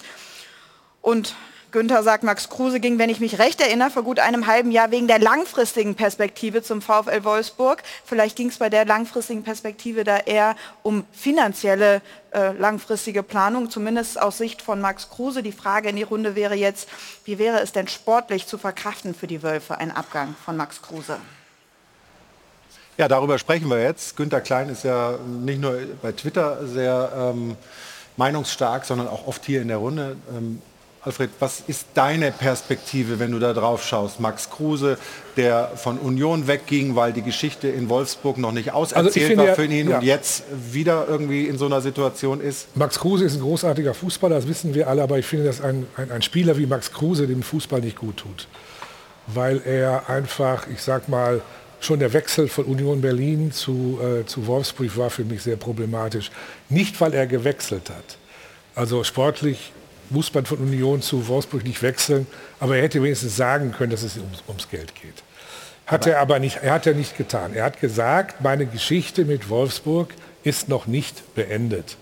Und jetzt ist er mit Wolfsburg irgendwo im Niemandsland und jetzt heißt es, er will schon wieder weggehen. Also ich glaube, dass äh, Max Kruse keine Vereinstreue entwickelt, dass er wirklich keine Bindung zu einem Club hat. Ich weiß nicht, ob er es zur Mannschaft entwickelt. Ich bin der Meinung, auch wenn das hart klingt, dass ein Spieler wie Max Kruse, da rede ich gar nicht jetzt von seinen privaten Dingen, die da so hin und wieder passiert sind, Max Kruse dem Fußball nicht gut tut. Das ist ein harter Satz. Stefan, kannst du da... Kommt ja vom Alfred. Was willst du ähm, damit sagen? Nein, also erstmal muss man ja sagen, der Wechsel von, von Union Wolfsburg konnte man nicht wirklich nachvollziehen. Allerdings muss man sagen, er hat den großen Anteil daran, dass Wolfsburg den Klassenerhalt geschafft hat. Ja, also Union. Das, da war aber, nee, nee, Wolfsburg, letztes so, ja, ja. Aber er braucht die Fitness. Und wenn ich so Bilder sehe und ich weiß, wie Spieler ihre Abläufe und so, bin, bezweifle ich, dass er bei 100 Prozent ist. Und wenn du in eine Saison gehst und du hast immer die Diskussion zwischen dem Trainer Kovac und dem Spieler Kruse, der sich ja jetzt zurückhält, dann ist das nicht gut fürs, für die Hierarchie innerhalb der Mannschaft, für das ganze Team nicht. Und dass er so ein bisschen ja, anders ist, sage ich mal, im positiven Sinne, ist, kann er nicht oder ist er nicht immer verkehrt. Aber ich glaube, dass es sportlich an der Zeit ist, dass er, und da bin ich mir sicher, ähm, wahrscheinlich das Weite sucht und vielleicht nach Amerika geht oder in die Aber müsste MLS. er nicht den inneren Antrieb haben zu sagen, ich beiß mich da durch, ich überzeuge den Nico Kovac von mir, ich, ich mache das oder ist das sozusagen ja, vielleicht ist er aber weicht so der Situation ja, aus? Vielleicht ist er in so einem Alter und an so einem Punkt, wo er sagt, ähm, das müsste eigentlich so reichen, wie es ist. Das reicht aber nicht, definitiv nicht. Also Kovac ist ja schon ein harter Hund, ein harter Trainer, der eine absolute Fitness auch verlangt, völlig zu Recht. Ähm, und ich glaube, wenn man mal so zwischen den Zeilen liest, ist es auch besser für den ganzen Verein und für die Mannschaft, dass man eben getrennte Wege geht. Das ist meine persönliche Meinung. Sebastian, wir brauchen ja eigentlich nicht drüber reden, dass wir uns gerade medial immer wünschen, wenn wir Typen haben und dass er einer ist, keine Frage. Ähm, aber das ist nicht alles, ne, sozusagen, sondern du musst auch die nötige Professionalität an den Tag legen? Ja, das kann ich jetzt schwer beurteilen. Also, dass er mal mit so einem paar Kilo zu viel angekommen ist, aber das passiert jetzt nicht nur Max Kruse, glaube ich, also das hat es jetzt in Dortmund bei der Neuverpflichtung auch gegeben äh, zuletzt, also das, das ist dann so. Die Frage ist, wie es dann weitergeht, wie schnell bist du dann wieder fit und was musst du unter Kovac leisten. Ich finde, und da bin ich so ein bisschen bei Alfred nicht ganz so äh, drastisch, ähm, er, er, guckt halt immer raus aus dieser Gruppe. Ja, und, und das Gefühl, er guckt immer vor allem auf sich. Ne? Ja, genau. Also der hat ein sehr großes Ego, was ja nicht schlecht ist. Auch als Fußballer braucht man das. Aber das ist mir persönlich ist das immer 5 bis 10 Prozent zu viel, weil dann kommst du immer an diesen gleichen Punkt, wo es Diskussionen gibt, was der Mannschaft nicht gut tut. Und ähm, ich glaube, dass das jetzt, das wird auf, also aus meiner Sicht, wird das mit Kovac und Kruse definitiv nicht funktionieren. Deswegen ist es für beide Seiten, glaube ich, jetzt aus der Distanz besser zu sagen, man wir werden auch nicht zusammenkommen. So, und dann muss man halt sich trennen. Wir werden das beobachten und gleich sprechen wir hier nochmal über die Champions League. Auslosung hat für die deutschen Mannschaften Gruppen ergeben, die machbar sind. Äh, werden wir gleich bewerten. Hier nach einer kurzen Pause bei uns im Stahlberg Doppelpass. Also bis gleich. Auf geht's zum letzten Mal für den heutigen Sonntag ins Airport Hilton zum Stahlberg Doppelpass. Jana ist mittlerweile bei uns in der Runde angekommen. Jana, du hast was als erstes? Die Spenden? ja. Dann leg los. Bin gespannt, wie viel unser Publikum hier heute gegeben hat. Wir bedanken uns beim Stahlhandel Nomis aus Essen, die Bayern-Fans Gilbert und Thorsten Scholer, Chris und Mario aus der Pfalz sind Lautern-Fans, wichtig zu erwähnen. Lucy und Kira Bus, da die beiden sind 16 Jahre alt geworden, Sweet 16, da wollen wir natürlich gratulieren. Dann der Börde Fanclub Bayern München aus Werl, der wird dieses Jahr 25 Jahre alt. Stefan und Annalena Alberts haben gespendet, genauso wie Uwe Schiffer und Schanz Rolladensystem. Insgesamt über 200 Euro. Vielen Dank.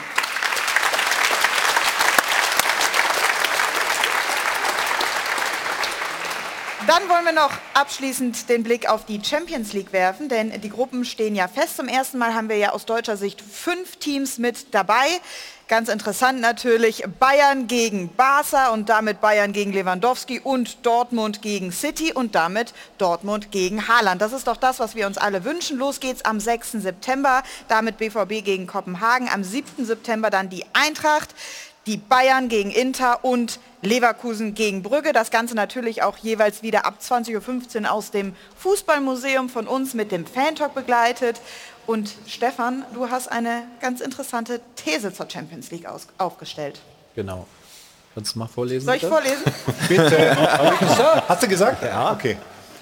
Die Gruppen sind auf jeden Fall machbar. Alle fünf deutschen Champions League Teams sollten auch im nächsten Jahr noch international vertreten sein. Alles andere wäre enttäuschend. Also alle fünf weiterkommen. Das sollte in den Gruppen schon der Anspruch sein, ja. Also als, als Vierter irgendjemand sehe ich jetzt keinen, muss ich ganz ehrlich sagen. Und wenn die Teams wie Leipzig oder Leverkusen äh, jetzt in ihren Lauf reinkommen, dann, dann sollten sie es auch überstehen. Bayern sowieso, klar. Also das wird äh, sicherlich hochinteressant sein, ob die Bayern auch international so berauschenden Fußball spielen und überhaupt, was da in der Champions League-Saison mit fünf deutschen Teams auf uns zukommt. Sebastian wird das bei Prime begleiten. Damit habe ich es jetzt endgültig gut gemacht. Und, äh, wir freuen uns äh, auf den nächsten Sonntag. Da haben wir wieder einen Doppelpass hier. Morgen gibt es bei Rudi Brückner ähm, wieder seinen Talk um 21 Uhr mit Herbert Bruchhagen, Mike Franz und Dirk Schuster. Und eine Szene haben wir noch, die wollen wir Ihnen nicht vorenthalten, denn sie ist einfach schön. Marco Richter, auch er mit einem Hodentumor erkrankt, gestern zum ersten Mal wieder für die Hertha auf dem Feld. Und nicht nur irgendwie dabei, sondern auch mit einer ganz, ganz gefährlichen Szene mit diesem Schuss an die Latte und hinterher sicherlich sehr viel Erleichterung bei ihm, viel Zuspruch von den Fans. Schöne Szene, freuen wir uns für ihn, dass er wieder mit dabei ist. Jana, du hast noch einen Tweet dazu, oder? Ja, Jude Bellingham äh, nach dem Spiel im Interview war eigentlich auch, auch noch ganz schön auf Twitter. Wir hören einmal rein.